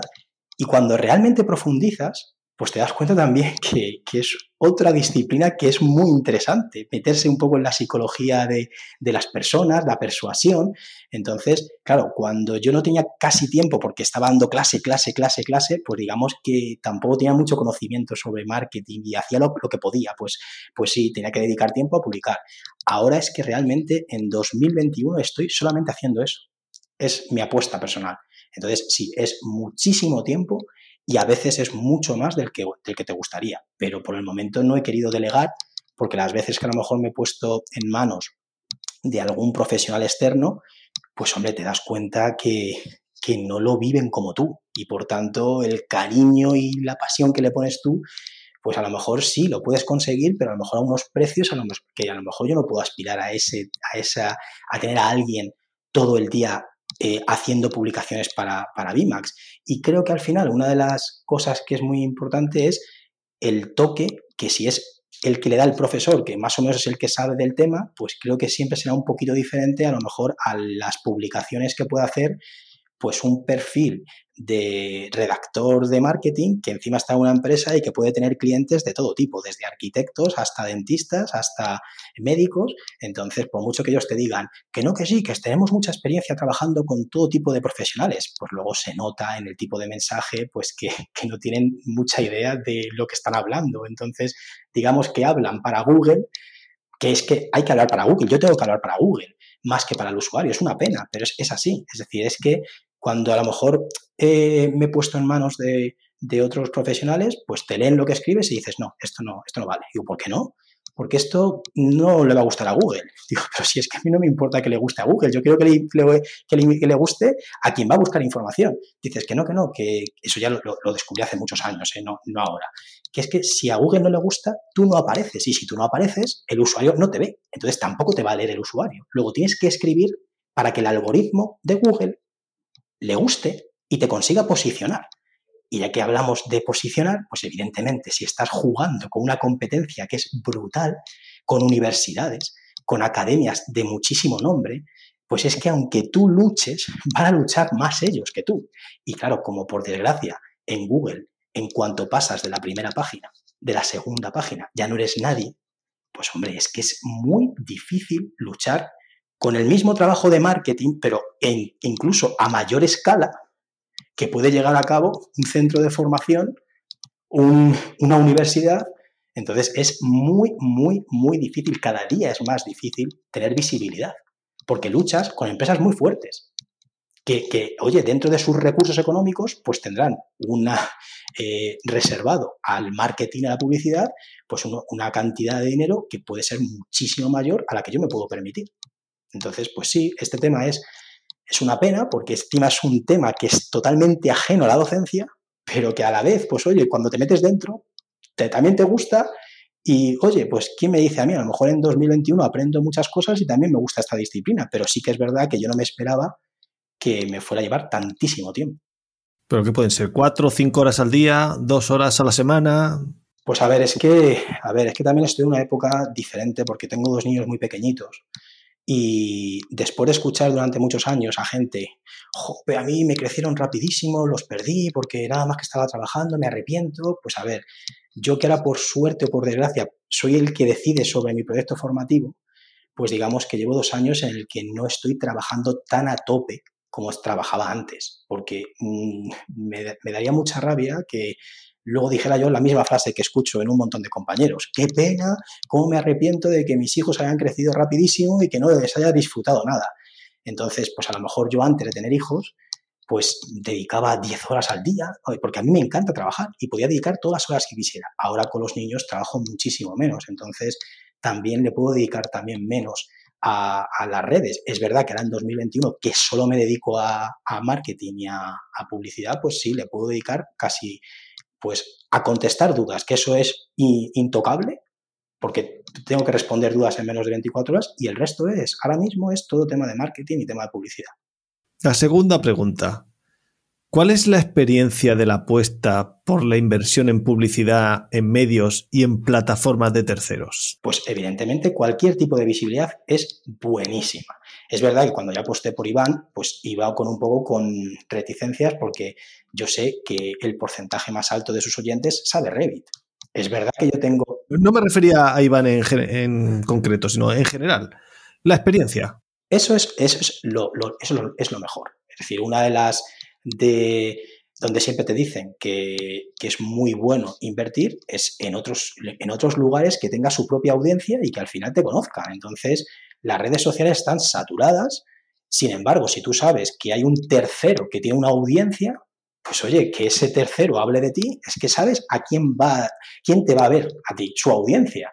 Pues evidentemente cualquier tipo de inversión que, que se dirija hacia un tercero que sepas que tiene una audiencia, pues es como eh, apostar por, por, por caballo ganador. ¿Y el retorno del esfuerzo económico? ¿Es inmediato o se trata más de una apuesta a medio o largo plazo? Y con esto termino mi tercera pregunta y la última de este bloque. Pues a ver, eso es más, más difícil de, de, valorar. De calibrar, de valorar, porque es que eh, Claro, una, una pregunta muy difícil de, responder es cuánto tiempo tarda un usuario desde que dices, ay, tendría que aprender sobre la tecnología BIM, hasta que al final realmente se decide por aprender. Porque es que pueden pasar años. ¿Por qué? Porque si en, el trabajo diario no se lo exigen y si encima llega a casa agotado, pues dices, sí, lo estoy escuchando, lo estoy escuchando, lo estoy escuchando, pero hasta que a lo mejor no le obligan, no, no da el cambio. Entonces, digamos que es como difícil de evaluar cuánto tarda el, cliente en, apuntarse desde que te conoce y más, en este, y más en, este tema y sobre todo más con esta competencia que hay. Entonces, eh, yo ese, ese, dato, por ejemplo, es muy difícil de, yo de, responder, porque tampoco es que yo me meto en esos temas de estar al día, de, de a ver a cuánta audiencia llego, eh, este alumno desde que me conoció, si se ha apuntado, cuánto tiempo ha tardado. Sé que hay agencias que lo hacen porque es como un dato muy, muy, muy importante. En mi caso, digamos que ese dato lo tengo como un poco más mm, alejado. Javier, no sé si estás a micro cerrado. Sí, no, disculpa, que es que tenía un ratón encima de la mesa que no estaba, estaba desconectado y lo estaba moviendo y digo, ¿por qué no se mueve el ratón para desbloquear el silencio? Solo ha sido eso. Bueno, pues vamos a arrancar un nuevo bloque, si te parece, Gonzalo, eh, que hemos titulado, bueno, para en honor a la verdad, que nuestro querido maestro guionizador, que es Marco, ha titulado como Nuevos perfiles en las academias de formación, ¿no? Un poco ya para redondear Hemos hablado un poco de, tu experiencia, del esfuerzo, de la especialización. Pues entonces vamos a ver, eh, hablar un poco, ¿no? Dónde, dónde encontrar y cómo evolucionar hacia, hacia esos perfiles.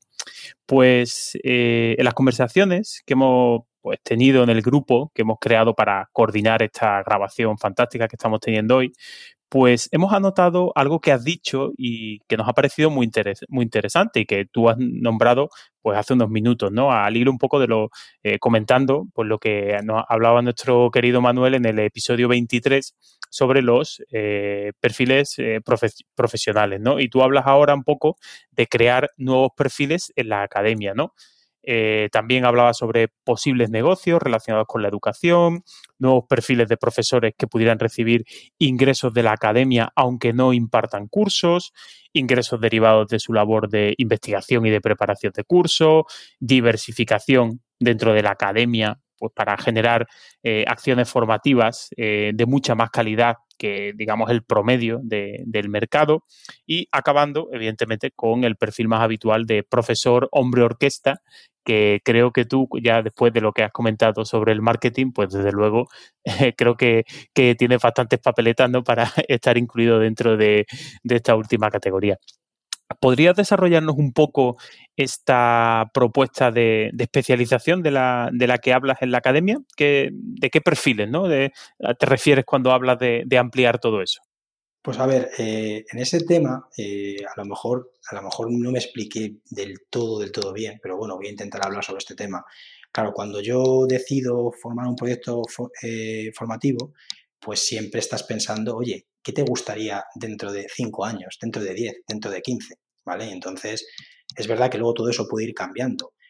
Eh, la opción más fácil sería lo que os estoy comentando, de dices, oye, pues si consigues que funcione la, la modalidad online, pues tú mismo podrías, digamos, tener un proyecto de negocio en el que es preparas un curso, sacas a la venta, te preparas otro curso, sacas a la venta y que podrías vivir más o menos de eso.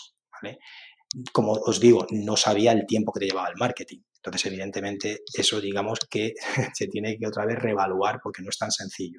Pero cuando piensas a lo mejor a nivel ya de futuro y de crecimiento de BIMAX como, como academia, pues oye, evidentemente siempre he pensado en un centro de formación. Y claro, para mí, eh, como modelo de negocio, pues digamos que yo siempre eh, hablo de el, concepto como lo que puede ser el método Vaughan. Es decir, que, que aunque un profesor esté en una ciudad o esté en otra ciudad o esté en otra ciudad, si realmente pertenece a la Academia Vaughan, digamos como que va a seguir unas pautas que se van a reconocer o una metodología de formación que se va a reconocer y que, y que, y que, oye, que da igual donde te apuntes. Pues digamos que algo parecido es lo que me gustaría a mí como centro de formación. Un centro de formación en el que los diferentes profesores que, intervengan pues que sigan unas directrices, unas, unas pautas de una metodología de formación que si tú la has validado y ves que funciona, pues oye, ¿por qué no decir con confianza, voy a probar a ver si esa metodología de formación se puede replicar en los diferentes profesores? Entonces, claro, eh, eso es difícil porque si ya un profesor le coges y ese profesor tiene mucha experiencia, pues digamos que te puede decir con toda naturalidad, oye, yo tengo mi manera de dar clase, a mí no me hagas cambiar ahora mi manera de dar clase. Entonces, digamos que sería un centro de formación, digamos, donde pueden entrar perfiles, como a mí me gusta llamarlos, de profesores de profesión, que vengan con esa eh, intención de adaptar su manera de dar clase y adaptarse a, a, las directrices que les puedes dar desde la dirección. Entonces, digamos que ahí mi papel ya sería más casi como de formador de formadores o de coordinador de, formadores. Y claro, eh, a esos profesores, por supuesto, remunerarlos desde que empiezan a prepararse la formación, porque tú les estás diciendo, encima quiero que tú te adaptes a una metodología de formación. Pues tengo que remunerarte a ti cada minuto que estés preparando la formación, porque claro, una de las cosas que pasa con la docencia es que cuando un profesor va a una academia para dar clase, pues parece que tiene que tener el curso ya entero para dar clase desde el día siguiente. Y claro, muchos profesores, pues a lo mejor por decir, es que necesito ya eh, monetizar mi curso, pues lo lanzas a lo mejor un poco improvisado, diciendo, es que, es que yo no puedo estar más tiempo preparando porque no estoy ganando nada de dinero en la preparación. Pues ya dices, venga, ya tengo el curso listo. Y a veces salen cursos deficientes, pero creo que es un poco por la prisa de intentar ya que, ganar dinero con ese curso. Entonces, en mi caso, darles la tranquilidad a esos profesores de decir, no, te preocupes que tú vas a estar preparando esa formación, vas a estar remunerado con esa formación y cuando consigas, como siempre digo, la mejor versión de ese curso, se pondrá a la venta, porque yo siempre pienso en un modelo de negocio donde sea formación online. Yo en, en una academia privada, en un centro de formación privado, yo optaría por eso sin duda, formación online, porque creo que es un modelo que es mucho más viable y que si encima ese profesor que se dedica a ser profesor de profesión luego le puede reciclar para el siguiente curso, pues lo veo, lo veo muy bien. Y claro, en ese perfil que yo me imagino de centro de formación, por supuesto que serían muy importantes los profesionales con mucha experiencia en el uso de esa tecnología. Pero ya no tanto para que fueran profesores, sino para eh, pagarles quizá a ellos para que nos cuenten su experiencia y que nuestro profesor, digamos, que luego transcriba toda su experiencia a clases, a clases. Digamos entonces que, por supuesto, tendríamos que estar muy en contacto con, con expertos en la materia que nos vayan contando su experiencia, de todas esas experiencias, las, y se irían ir preparando, preparando formaciones por gente que tenga habilidades para la docencia, que hombre, me ha dado un pelín de rabia porque sé que nos estamos extendiendo, y, pero que oye, que hay otras habilidades docentes que son muy importantes, como pueden ser eh, escribir. De verdad, es una cosa que parece una tontería, pero es que la escritura para mí es fundamental si te dedicas a la docencia, porque es cuando realmente pones en el papel tus conocimientos y cuando puedes estructurarlos y cuando puedes decir, anda, pues esta explicación que estoy preparando no tiene mucho sentido. Entonces, claro, cuando yo hablo de esas habilidades docentes que, yo, que tendría ese centro de formación en, profesores, sería pues gente que se dedique también a escribir las clases hasta que busque esa explicación pues, oye, ideal de, cada concepto. Pero fíjate, Gonzalo, que al final estás llevando la, la experiencia, la formación, por una vía, eh, entre comillas, indirecta. Digamos que lo que propones es quedarte con lo mejor de cada uno, ¿verdad? Es decir, que el, que el, buen docente sea el que cocine ese producto para ofrecerlo al, al, alumno con los ingredientes que de alguna forma eh, pone encima de la mesa o suministra la, la persona con conocimiento, con experiencia. Sí, y por supuesto, ir a gente que sepas que no es docente, porque tú no quieres meterse en, eh, tú no quieres engañarle. Es, yo voy a ir a gente que sea experta en el programa y que encima no se dedique a la docencia. Es decir, yo no voy a decir, oye, dame tu experiencia que encima te voy a quitar clase. No, no, es buscar profesionales que tengan mucha experiencia en el sector y que sepas que no se dedican a la docencia. Entonces, extraer de ellos toda la experiencia que puedas, pagarle, por supuesto, por esa experiencia y luego que el equipo docente que hay detrás, que tiene habilidades para preparar clases de la mejor manera posible, pues que como digas tú, vaya cocinando las clases. Fíjate que es un planteamiento que parece irrefutable, pero que mm, lamentablemente pues no tiene una materialización en el mundo formativo, en el mundo de la academia. O en el mundo de la universidad, fíjate, si me apuras. Em, si te parece, vamos, no sé si te dejas algo, eh, si quieres añadir algo más, pero yo Ahora sí, antes hablabas de, universidad y yo quise retener ahí tu argumento. Sí, sí, sí, sí, es verdad que no me Hasta ahora. Esos perfiles profesionales a los que mm, te estás refiriendo, eh, especializados dentro del mundo de la academia, unos que dan la cara, unos que se quedan más entre bambalinas. No sé, a mí me suena un poco a universidad.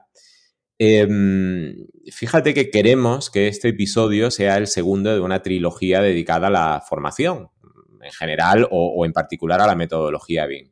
La que comenzamos con Salva y querríamos terminar con una visión de esa enseñanza oficial desde la universidad, con una invitada o invitado de lujo. ¿eh? Me voy a adelantar al disclaimer que tendrá José que preparar también en ese episodio. Y que. Ah, estás eh, haciendo ahí spoiler, ¿eh? No, no, no, no, pero espero que nos escuche y se dé por aludida o aludido y nos vaya buscando fecha. Muy bien. La semana pasada el Consejo de Ministros aprobó la creación de ese curso de especialización en modelado de información de la construcción, entre paréntesis BIM. Se trata de formación de grado superior en el ámbito de la formación profesional que complementará las competencias de quienes ya disponen de un título de formación profesional y quieran especializarse en, dice, sectores emergentes de alto nivel de empleabilidad. Bueno, no vamos a entrar a debatir sobre la procedencia o improcedencia de, ese curso, de los contenidos de ese curso, pero hilo con esa cuestión que quizás sí debería ser extendida, debatida en ese próximo programa. Pero te pregunto lo siguiente, ¿cuál es, en tu opinión, el papel que debe jugar la enseñanza privada o la enseñanza no oficial en comparación con esa, con esa enseñanza eh, oficial ofrecida en universidades o, ahora centros de formación profesional. Claro, es que ahí, Marco, yo tengo que ser muy sincero, es que yo ahí ya no soy yo la persona adecuada para dar una opinión, porque, porque oye, es que eh, si me dijeras que es que yo estoy súper metido en temas de educación, pero ya a nivel universitario. fíjate que yo te, mira, yo te doy mi opinión y si quieres, eh, bueno, pues tú, la, apostillas o la, o la pones en tela de juicio. Mi opinión a este respecto es clara. Un centro oficial, una universidad, no debería enseñar o centrarse en el uso de herramientas, que es precisamente lo que tú haces desde tu academia. En una universidad se debería hablar de eh, procedimientos, de potenciales, de metodologías, enseñar generalidades de un proceso, de modelado, de revisión o de lo que sea. Pero el desarrollo de habilidades en herramientas específicas yo creo que debería quedar fuera de los ámbitos de enseñanza oficiales. Esa es mi opinión. A ver, yo eh, soy una opinión totalmente diferente, pero claro, luego cuando piensas y dices, ¿y por qué tiene que decantarse la universidad por Revit? ¿Por qué tiene que decantarse la universidad Es solamente un argumento, pero un argumento muy de peso. Sí, porque al final dice, no es que es el mayoritario, dices ya, pero es que entonces la universidad estaría potenciando a que esa empresa fuera cada día más un monopolio. Es que eso es Efectivamente. Eso es Ese es un argumento y no el único. Yo creo que la universidad debe enseñar a pensar para ejecutar. Mm, yo ahí no estoy de acuerdo, Marco, porque es que, a ver, yo creo que a lo mejor una postura que podría tomar la universidad es si realmente tuviera ojeadores informáticos, que para mí es un perfil que también puede ser muy interesante, y que realmente viera y que ese ojeador dijera, oye, una cosa importante, hay un software libre, hay un software gratuito que realmente tiene un porcentaje muy alto de las herramientas que se utilizan en el BIM. Pues yo creo que la universidad tendría que hacer un esfuerzo por enseñar herramientas de un programa abierto, de un programa abierto, y que tuviera siempre perfiles universitarios que estuvieran muy al tanto de las tecnologías que van saliendo. Pero es que, a ver, la herramienta es que es lo que tú haces en el día a día en un despacho. Es que si no te enseñan herramientas en la universidad, pues yo creo que eso sí que es súper teórico todo y poco práctico. Entonces, hombre, eh, yo creo, dices, es que hay muchas casas privadas y a lo mejor la universidad pública no puede decantarse por una casa privada, pero es que cada día salen más software abiertos y de, y de un montón de temáticas. Pues oye, a lo mejor apostar por eso y siempre advertir y decir, oye, hay software privados que también tal, pero dices, si tengo que apostar por uno, pues por uno gratuito. Claro, si hay tres gratuitos ya estamos en un problema. Si es que al final, si tienes que decantarte por uno es un problema. Pero es que, es que eso de aprender AutoCAD cada uno por su cuenta en horas de fuera de clase y que luego veas unas birrias de entregas porque la gente no maneja herramientas, que al fin y al cabo es lo que luego tú necesitas en tu estudio, pues es que estás haciendo que el alumno desde primero, desde segundo, no esté cogiendo soltura con las herramientas que luego va a poner en práctica en, su despacho. Entonces, si ya ese alumno desde primero va cogiendo soltura y de repente hace unas entregas con mucha más calidad y se sabe al dedillo la herramienta, pues, pues eh, es que yo creo que eso es años que son productivos. Y si es años de escuchar teoría, teoría, teoría, teoría, pues creo que no es los mejores años universitarios posibles.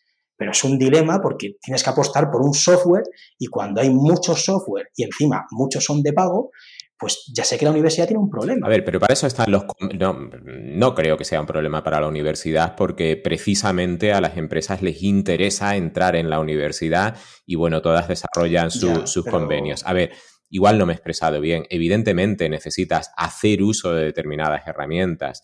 Lo que quiero decir es que no debería ser la universidad la que, o no debería ser eh, preocupación de la universidad el que los alumnos adquiriesen ahí la agilidad, la habilidad necesaria para su desarrollo profesional. Es decir, debería ser una aproximación, bueno, pues más tangencial, más global, más panóptica. Yo las veces que he pensado, Marco, las veces que he pensado que si realmente en la asignatura de instalaciones se hicieran las instalaciones en 3D de la práctica, si luego esas instalaciones en 3D se pusieran luego eh, en combinación con el modelado de arquitectura y encima una construcción, una, arquitectura construida de la, de la, asignatura de construcción y que encima se le hablara de mediciones a la gente y que en tiempo real viera las mediciones que obtiene y que en tiempo real viera las colisiones que produce las instalaciones con la arquitectura.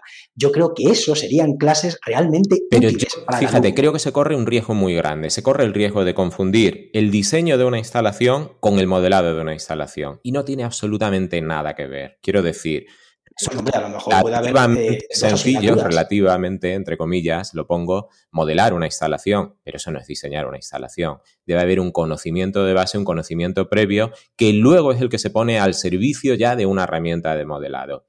Eso es lo que yo quiero decir. Sí, sí, sí pero también ser realista cuando en las asignaturas de instalaciones te mandan ejercicios como muy básicos. Pues oye, si ese ejercicio básico ya lo pudieras tú visualizar dentro de tu edificio de arquitectura y vieras realmente cómo van los conductos, si van por el techo, si van por el suelo, si luego tienen un conducto que sube, yo creo que eso sería muchísimo más útil para un alumno que a lo mejor centrarse más en teoría y que luego a lo mejor pues entregues una práctica dibujada en papel en el que con el bolígrafo rojo marcas el agua caliente y con el bolígrafo azul. No, claro, estoy, estoy de acuerdo, pero como secundario, es decir, en la universidad debes aprender a diseñar una instalación, a calcular una instalación.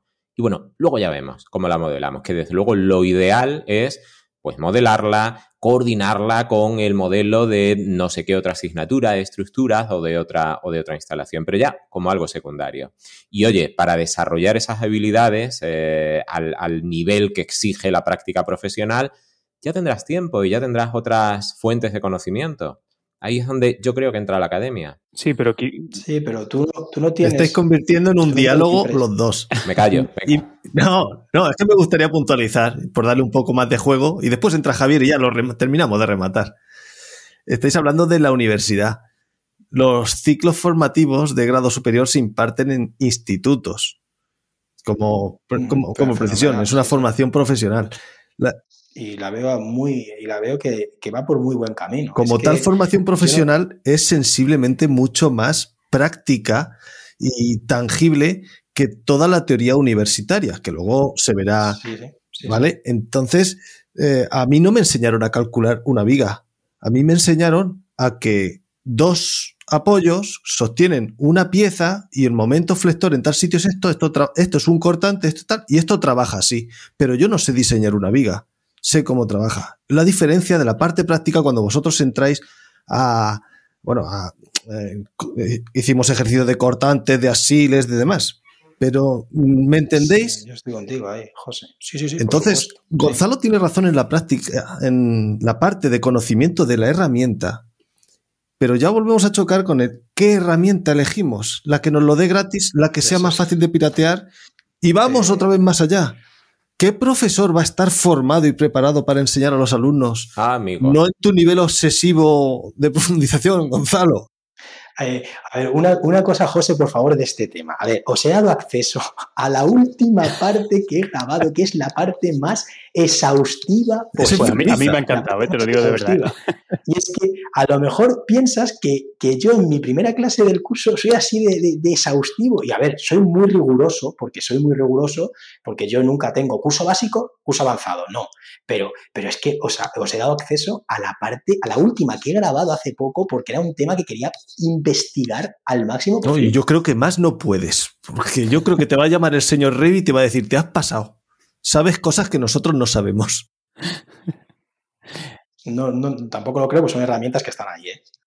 Yo quería añadir mi, punto de vista al hilo de lo que comentaba Gonzalo sobre el aprovechar estas herramientas, no tanto en el sentido de que se enseñe, digamos, a modelar, pero sí es cierto que, al menos mi experiencia, en, la, en ciertas carreras técnicas eh, se echa un poco en falta esa práctica con el mundo real. Es decir, en el caso de las instalaciones, eh, pues a lo mejor parece como que sí, eh, aprendes a diseñarlo y tal, pero ver esa materialidad como resulta complicado, pues mandar a 100 alumnos de arquitectura, de arquitectura técnica, de formación profesional, de lo que sea, a una obra, pues quizás el uso de herramientas BIM sí podría ser un buen complemento en esa línea, ¿no? Entonces sería como un equilibrio entre enseñar a modelar, pero realmente enseñar la materialidad de las cosas a través de la virtualidad que nos ofrece eh, un modelo BIM. Era un poco lo que yo quería apuntar sobre, sobre este tema.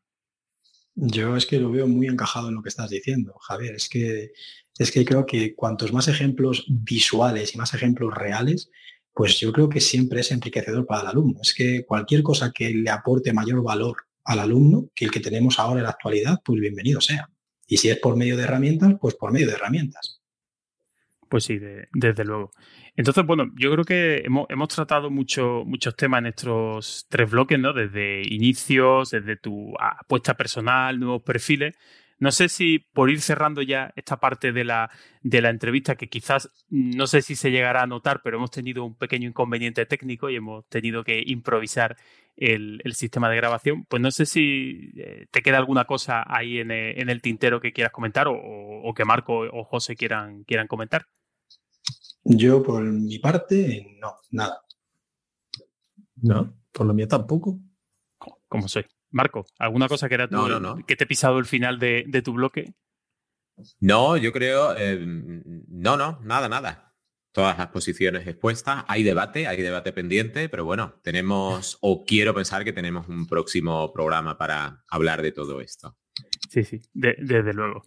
Pues... Sí, al final es verdad. Una cosa que es muy importante es que al final cuando un invitado da su opinión, pues es verdad que lo más difícil es debatir. Y yo creo que es que esto es lo más interesante, debatir. Y a lo mejor quizá, quizá, pues se debate poco sobre estos temas eh, en, temáticas BIM. Y a lo mejor, pues oye, si se abrieran debates de este tipo, pues podrían ser también muy, muy válidos. Y pues, eh, Gonzalo, antes de pasar a la parte personal, sí que me gustaría mm, hacerte una última pregunta y a raíz de lo que hemos estado comentando. Ahora, como, como tantas veces, me veo en minoría representando en soledad al colectivo de los delineantes. Un saludo a los delibirs. Aunque bueno, bromas, academicismos y enseñanzas oficiales aparte, yo te quería preguntar antes de pasar a las cuestiones personales, si desde tu punto de vista la enseñanza de una herramienta debe ser distinta en función del profesional que pueda encontrarse al otro lado. Es decir, tus cursos, el caso particular de tus cursos, ¿pueden ser consumidos por cualquier usuario potencial de Revit o están orientados a un perfil profesional concreto? O, o dicho de otra forma, ¿crees que un curso de Revit para arquitectos debería ser distinto de un curso de Revit para delineantes, para ingenieros, aparejadores? Pues a ver, yo cuando les hago rellenar una ficha a mis alumnos y al final son alumnos que eh, se apuntan a, la formación completa de Revit, a lo que es el máster de Revit, pues al final yo compruebo que el perfil que más se repite es arquitecto, arquitecto técnico y delineante. Delineantes hay muchísimos y que cogen ese curso. Entonces, yo, por ejemplo, cuando me haga por teléfono un ingeniero, pues yo tengo que ser honesto y decirle, oye, quiero que sepas que mi formación no se va a ver nada de instalaciones y me, hay alguno que me ha llegado a decir, eh, no, no, pero es que te he visto dando clase en YouTube y por lo menos que la parte que comparta con mi disciplina quiero que me la impartas tú. Y digo, bueno, pero que sepas que todos los ejercicios que voy a estar preparando van enfocados a partes de arquitectura. Dice, vale, vale, bueno, hay gente que me ha dicho, hombre, pues oye, te agradezco tu honestidad, pues voy a intentar buscar un curso más, especial, más específico de mi disciplina. Pero en cuanto a arquitectos técnicos en cuanto a delineantes, en cuanto a arquitectos, pues digamos que sí que es verdad que no me ha llegado a decir ningún delineante, hombre, es que me sobra una cantidad de parte del temario, porque al final el delineante al final tiene que hacer también casi toda la entrega dentro de un estudio de arquitectura. Y a lo mejor, pues oye, si no le interesa a lo mejor la parte de mediciones, pues oye, si se deja alguna parte del temario sin ver, puede que, por la inversión que tiene que hacer y que luego tiene consultoría de dudas, que luego recibe material adicional, pues a lo mejor dice, pues oye, voy a llegar hasta lo que pueda del curso, pero digamos que yo no hago una diferenciación. También es verdad que cuando hablo con las personas por teléfono, pues digo, pero dime tus necesidades y yo te digo si realmente cubre con este curso o no. Y ya he llegado casi al extremo final de que ofrezco un Revit a la carta. Yo siempre que alguien me llama y que tiene dudas, le facilito el PDF con las 93 clases del máster y le digo, elige las que quieras, las que, las que consideres que son necesarias. Me las dices, te pongo un precio, si te parece bien, accedes a ellas y ya está. Pero que por generalizar, el perfil que se repite también interiorista, es verdad que se me ha olvidado, pero interiorista, arquitectura, arquitectura técnica y delineación. Bueno, pues ha quedado un programa apañaico, ¿no creéis? Hombre, yo, yo creo que ha quedado bastante bien, desde luego. Vale, pero aún nos queda la parte personal de Gonzalo. Y como todo el que pasa por aquí tiene que someterse al test de Viero y para hacerlo de igual a igual, Javier, tú que también eres formador y arquitecto como el invitado y hace tiempo que no lo haces, pues te va a tocar hacernos conocer su lado más personal. Yo estoy, estoy un poco desentrenado, ¿eh? pero bueno, vamos a ver, a ver si soy capaz de, de articular aquí estas 10 preguntitas. Eh, Gonzalo, vamos a ver, te lanzo ahí pregunta, pregunta, respuesta, una cosita rápida, test de personalidad rápido, esto que le gustan a, a los psicólogos, como lo primero que te viene a la mente. Eh, a ver, tu primer ordenador y tu último smartphone. Pues a ver, el primer ordenador lo he tenido que investigar cuando veo vuestros, vuestros episodios porque, oye, yo no me acuerdo. Es verdad que he hablado con mi hermano y digo, a mí me suena algo de un Spectrum. Pues, pues un Spectrum, pero estoy convencido que, puede que sea otro anterior, pero en estos temas tampoco si tan puesto y me suena Spectrum, pero vamos. Y en cuanto a smartphone, no soy casi nada de smartphone. Yo tengo un Huawei, tengo un Huawei desde hace muchos años y ahora tengo otro y además de gama media, media, media. ¿eh? O sea, hay, eh, ¿cómo se dice? austerismo digital, ¿no? Es que soy muy de ordenador, es que soy muy malo manejándome con el móvil. Entonces, eh, siempre que puedo, trabajo en el ordenador. Y el WhatsApp es por ordenador. los emails, los, si acaso los leo, pero nunca respondo por, móvil, nunca. Entonces, siempre que puedo, estoy al ladito de mi ordenador y voy al ordenador a hacer. Bueno, pues pasando ahora a otra faceta, entonces, ¿el libro de papel o digital? Por supuesto digital, pero ya, a ver, sé que son, Javier, preguntas muy rápidas, pero a ver, es digital por, por varias razones funcionales. La primera, por el peso, la segunda, porque tiene luz, la tercera, porque puedes aumentar la letra, lo que quieras, y la cuarta, que para mí es importantísima, es porque puedes acceder al diccionario, incluso puedes acceder a Wikipedia. Es verdad que Wikipedia se ve fatal desde el Kindle, que menos mal que se ve mal, porque si no, es que es, que es un vicio. Y oye, para aquellos que dicen, no, es que el, de papel es como muy, me encanta tenerlo porque lo puedo tocar, pues es que yo siento que en mi biblioteca del Kindle tengo todo mi lo que he leído. Y entonces voy con el Kindle a todos lados y si algún día he hecho un vistazo a la biblioteca, pues dice, es que mira, que he leído esto, esto, esto. Pues digamos que al Kindle le coges un cariño que, oye, no sé, yo por supuesto digital. Y por el peso, que no lo he dicho, el peso no creo que lo he dicho, pero el peso es fundamental. Sí, desde luego la, luz es, un punto también, ahí, ahí comparto. Eh, bueno, y cuando ya no se trata ni de trabajar ni de estudiar, ¿qué sitio, ¿qué sitio te gusta más? ¿Playa, montaña para relajarte? Yo playa y paseos por la playa. ¿Y en esos paseos vas pensando en algo que vas a hacer de comer o no? ¿O prefieres que, la comida se encarguen otros? Pues por ejemplo, a, Marco le comenté que justo casualmente el episodio vuestro de Leudín 2018 fue un paseo por la playa después de comer que dejé a mi mujer y a mis niños eh, durmiendo y, y, paseando. Entonces, yo aprovecho muchísimo los paseos para pensar, incluso pues de verdad, suena muy friki, pero para decir clases en alto. no muy alto porque hay gente, pero, pero sí, pues eso. Y en cuanto a lo de cocinar, sí soy yo el que cocina en casa. Ah, perfecto. ¿Y cuál es esa comida que, con la que te chupan los dedos, que tanto te gusta? ¿La haces tú o la hacen otros? A ver, eh, es que me encanta tanto comer que es que no puedo quedarme con un plato. Es que es uno de los placeres para mí de la vida. Entonces, y como cocina mi madre, pues mi madre, por supuesto, platos de mi madre. Aunque cocino bien, ¿eh? Cocino bien, pero oye, platos de mi madre que te los sirva ella y te los deje en la mesa, eso es un placer. Y bueno, pero ¿qué plato? ¿Alguno, alguno en concreto que te guste? Pues eh, es, que, pues que hay tantos que es que, a ver, hay platos eh, caseros, platos de, cuchara, me encantan. Eh, y oye, un plato muy sencillo, pero es que me encanta. Cualquier carne con patatas fritas, yo lo disfruto. Perfecto, nombre sencillo. ¿Y la tortilla? Cuando se trata de tortilla, ¿eres del bando con o sin cebolla? Soy del bando con y además es que un pincho de tortilla es uno de los placeres de mis desayunos, por ejemplo. Siguiente pregunta. Ahí está, te decantas por el bando de Marco. bueno, pues sí, la verdad es que la, eh, mayoría acaban, con, cebolla. ¿eh?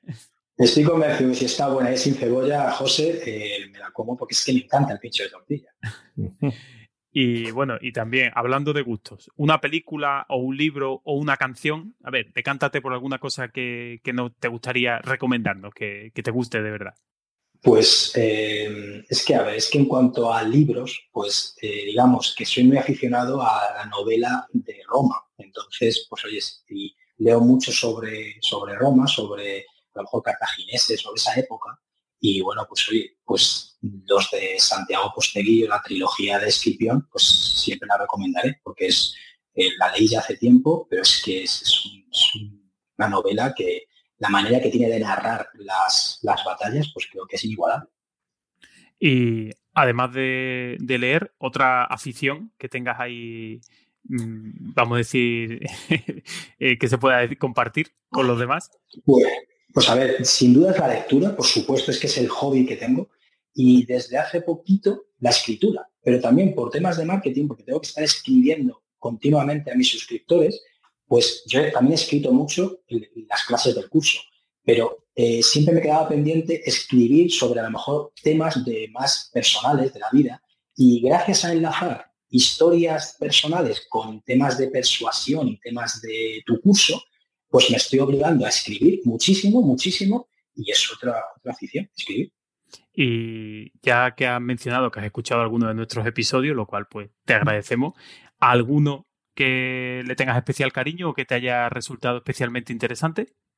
Pues es sin duda el de Salva, sin duda. Pero que os escucho mucho, pero porque es como casi obligación de tengo que estar al día. Y entonces sí que os escucho, a Vinras también escucho, a Iván, eh, y es que el de Salva, es que me encanta también escuchar a Salva. Eh, la, pasión que le pone, pues es de admirar. Sí, desde luego, un episodio fantástico. Vamos, también te voy a decir una cosa, ¿eh? que tú no, no, te quedas atrás en pasión, desde luego se te ve que tienes las ideas muy claras y que, y, que sabes a dónde quiere, a dónde quiere llegar. ¿eh? O sea que tampoco, que hay que echarte flores también a ti. ¿eh? pues oye, yo lo agradezco, pero oye, y, el episodio de Salva. Y bueno, y otros podcasts que no sean de BIM, o sea, ya has hablado de BIMRAS, eh, BIM Level con Iván, ¿algún otro podcast que te guste? ¿De historia quizás? Eh, no, no, no, no. A ver, eh, cuando me decís hobbies, a ver, yo escucho muchísimo podcast, no lo considero un hobby porque lo considero como algo de aprender siempre, no es un hobby como tal, pero sí que escucho podcast a diario. Entonces, es verdad que voy investigando y voy cogiendo como podcasts nuevos que voy viviendo recomendaciones. Entonces, sobre todo de marketing es lo que más leo, pero últimamente, pues como tengo intención de saber un poco de educación financiera de los 40 a los 50, me gustaría meterme, pues acabo de descubrir uno de, bolsa que es muy interesante. Eh, bueno, es que la verdad es que no es que siga a uno radicalmente, porque voy picoteando, voy picoteando. También de marketing de Joan Boluda, pero cada vez lo escucho más, porque estoy descubriendo otros que también son, son muy interesantes. Y es para mí eh, lo que aporta un podcast, la posibilidad de escuchar a gente que es buenísima y que es gratuito, pues es una maravilla. Desde luego. Yo, yo también soy gran, gran aficionado. Pues bueno, esas eran las 10 preguntitas por conocerte un poco más esa faceta fuera de, la formación y del, y del, tema profesional. Así que, José, ¿qué, tal, ¿qué tal te parece? ¿Ha estado bien o no ha estado mal? pues como todo lo que vosotros hacéis, estupendo. Ha fallado el invitado en una pregunta, pues bueno, la bueno, es que es difícil. Hasta el mejor escribiente echa un tachón de vez en cuando. Si vas a tener que hacer un casting para traer a un invitado que le guste la tortilla sin cebolla. Tengo ya un club de gente que tiene criterio. Oye, mira a ver si en Betanzos hay alguien que le dé a esto del BIM. Rápido, mi palabra para hoy. Hoy solo una, que ha sido una semanalidad. El moco. El moco de. Bueno, introdúcele a, Gonzalo, que es el diccionario, ¿no? Y al que nos escuche por primera vez, que te veo ahí súper lanzado, ¿eh? El diccionario geográfico de la construcción. Esos palabras que se escuchan por ahí, cada uno debemos decir alguno. Yo esta semana solo me ha dado tiempo a prepararme una, que es el moco, que no sé si por vuestras zonas se, se oye. La silicona de la de ajuste de una ventana, no sé. No, es que me pasa lo mismo que con el pica pica, que no recuerdo el nombre. El churro este con el que se hormigona desde el camión eh, la, la, la, cuba sale el, tubo. eso se llama el, moco. La canaleta que se le pone al camión para que para vertir, verter directamente desde el camión. El otro, el vertical. Ah, el cubilete. Y sí, vamos, la cubilete allí. Yo siempre lo he oído por moco. Es que llega un momento que llamamos las cosas por los nombres a ver, que se nos olvida el original. Tú que haces mediciones, cuando pone metro cuadrado de pilar, o sea, de metro cúbico de pilar, ta, ta, ta, en eh, eh, hormigonado con cubilote o cubilote, creo que es, no, no cubilete, cubilote. O, no, pero él está hablando del hormigón bombeado donde no se puede llegar, con el cubilote se bombea el hormigón y, y, la máquina de bombeo pues tiene un tramo final de, de plástico, de goma, el moco. Ese, ah, vale, el último tramo de la bomba, vale, vale, pues, pues yo qué sé. Pues, vale, vale, pues eso ni idea de cómo se llama, sinceramente. Pues yo el churro de hormigonar, pues sí. A ver si algún oyente nos dice cómo se llama. El churro de hormigonar. Queda como más fino, ¿no? El moco. También. Gonzalo, ¿alguna palabrita ahí que tú tengas por ahí de tu zona?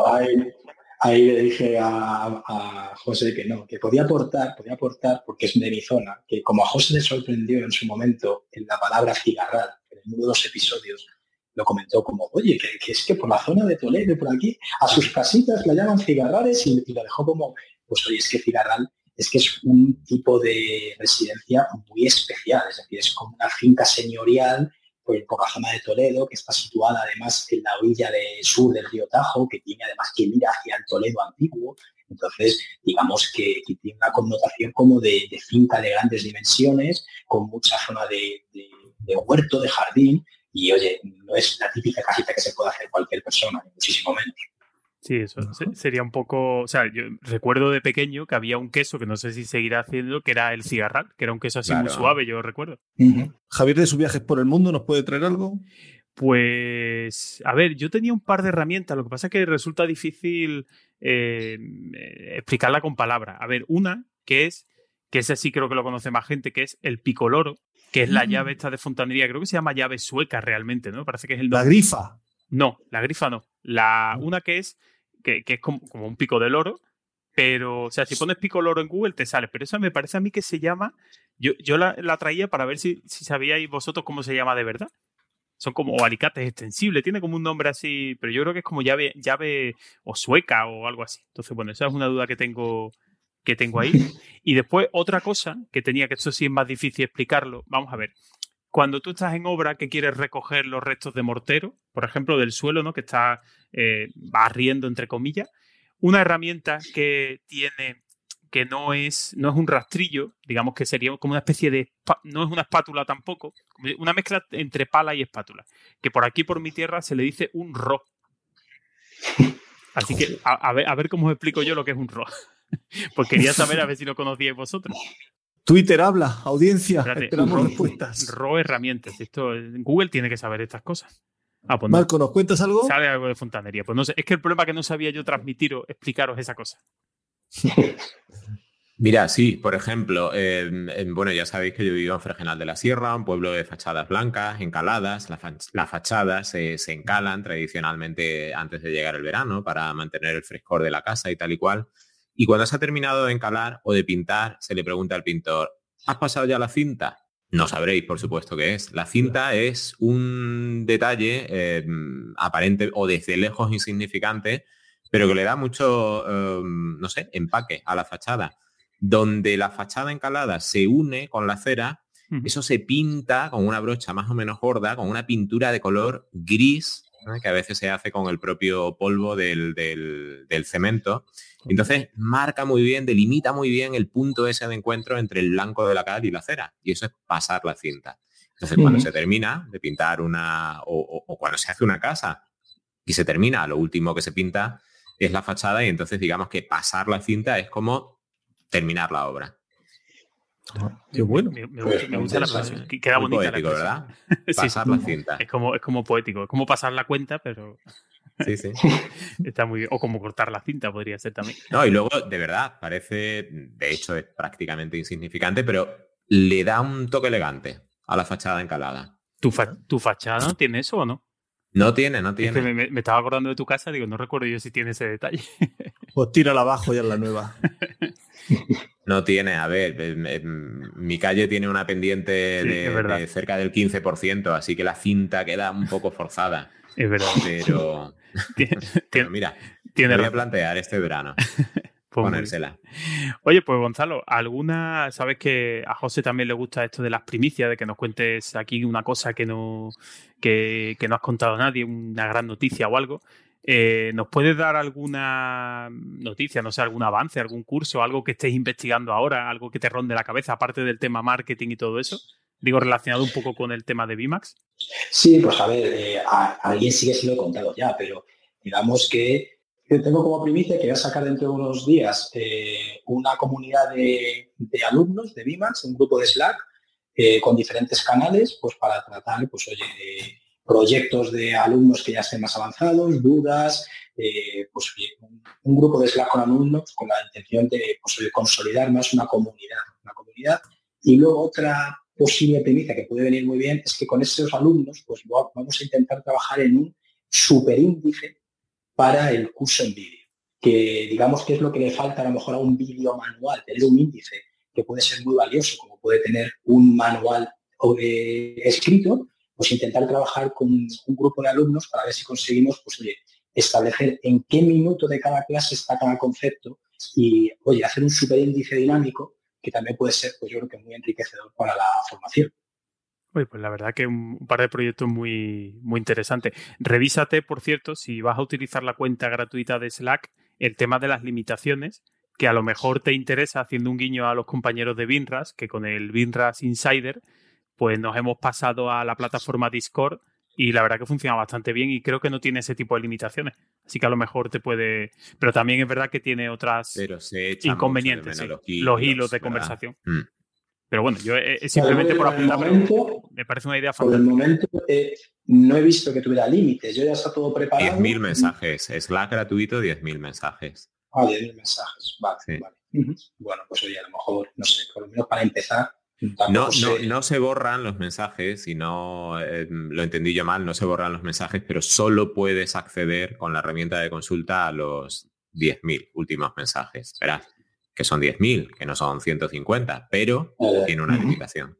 Perfecto, pues oye, eso no lo sabía. Yo sabía que había unas limitaciones de pago, pero justo había leído y digo, mira, estas de pago tampoco me parecen a lo mejor tan primordiales al, al principio y como, oye, la cuota de pago de Slack por usuario ya no es tan, tan, barata, pues eh, vi que las condiciones gratuitas iban fenomenal para lo que yo quería. No, no eso de 10.000 justo no, había, no me había fijado.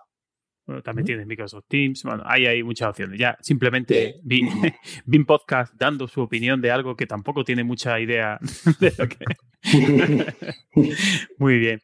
Pues eh, alguna, eh, bueno, esto ya no sé si lo tengo que hacer yo, lo tendría que hacer José, pero bueno, se lo voy a decir yo. ¿Alguna cosita que no, nos haría cambiar, alguna propuesta de mejora para BIM Podcast? Eh, no, ninguna mejora, la verdad. ¿Y un invitado? ¿Una propuesta de invitado al menos? ¿Alguien que te gustaría escuchar? ¿De alguien que te gustaría aprender? Pues, pues a ver, no a nivel particular, no, no os voy a decir nombre porque no sería, pero que oye, que que si se van viendo en temas en foros sobre problemáticas de procesos, pues a lo mejor me queda mal que contarán sobre todo experiencias de procesos en el día a día. Y luego, pues oye, eh, una, una, cosa, el tema de marketing y el tema sobre todo de, venta, es que parece que está como muy alejado del perfil de arquitecto. Y es que creo que hay muchísima relación, porque es que al final mucha gente al final presenta currículum, mucha gente tiene que intentar vender su proyecto a un cliente, pues oye, a lo mejor un, podcast sobre temas de venta, de cómo poder también venderse como una persona echando currículum, o una persona tratando a un cliente, o incluso venderse a tu jefe, venderse a un proveedor, pues creo que, que puede ser muy valioso y parece como que está muy desligado de nuestra profesión y, oye, bien contado, puede ser también muy útil para los oyentes. Sí, además, creo que es un poco la. Se lo, se lo comentaba el otro día a Evelio, Rafa y a Rogelio, que me gustaba mucho. hecho algún episodio con, Joan Boluda. Correcto. También con Berto Pena le, comentaba eso, que, me había gustado mucho esa el traer eh, a Enrique Danz, traer gente un poco más periférica, un poco que tiene que ver con la digitalización, con transformación digital, ¿no? Pero me, pareció interesante y oye, a lo mejor le robamos un poquito la idea y, nos traemos también a alguien así que, pueda contar algo eh, interesante, ¿nos parece?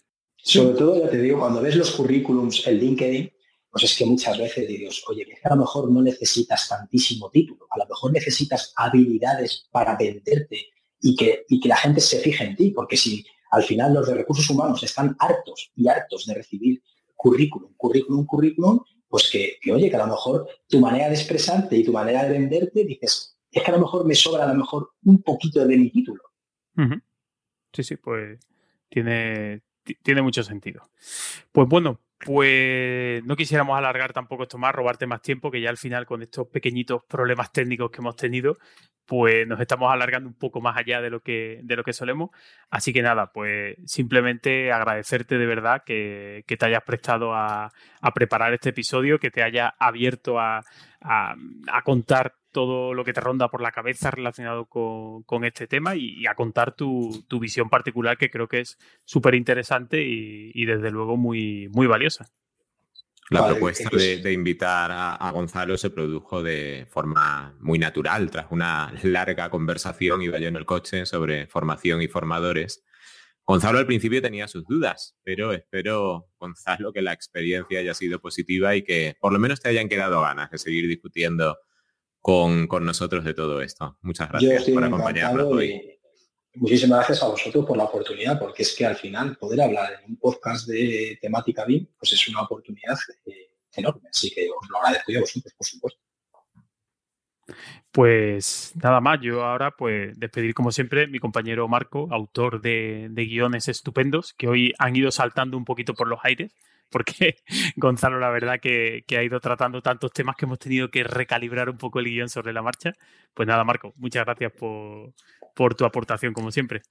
A vosotros por la interpretación. Y José, muchas gracias también, que tú también has tenido que, improvisar y hacer aquí un poquito tus apaños, pero tú eres un tío que te desenvuelve muy bien en eso. dímelo cuando edite A ver qué es lo que sale con, este, con estos problemillas. Bueno, no hay problema. al final todo, todo sale adelante. Y nada, pues hasta aquí este episodio número 34, 34 ya de BIM Podcast. Y como siempre, pues eh, recordarte que si quieres proponer algún tema, sugerir invitados, pues puedes contactarnos en bimpodcast.com, en los perfiles que tenemos en redes sociales o en el correo electrónico info.bimpodcast.com. Eh, enlaces, creo que ha habido poquitos en este, en este episodio, pero los que sea estarán recopilados ahí en, en las notas del episodio. Y como siempre, pues puedes utilizar la plataforma que quieras para suscribirte: Apple Podcast, Evox, Spotify, Google Podcast, lo que quieras, Amazon Music, que creo que también estamos ahora. Y eh, si tienes más dudas, pues siempre puedes seguir las instrucciones que aparecen en la web pinpodcast.com barra suscripción. Y si cuando vayas a comprar algo en Amazon quieres colaborar con nuestra causa, hazlo entrando desde binpodcast.com barra Amazon. No te costará más y nos dejará un dinerillo que nos ayudará a seguir con este proyecto. Un saludo y hasta el próximo episodio.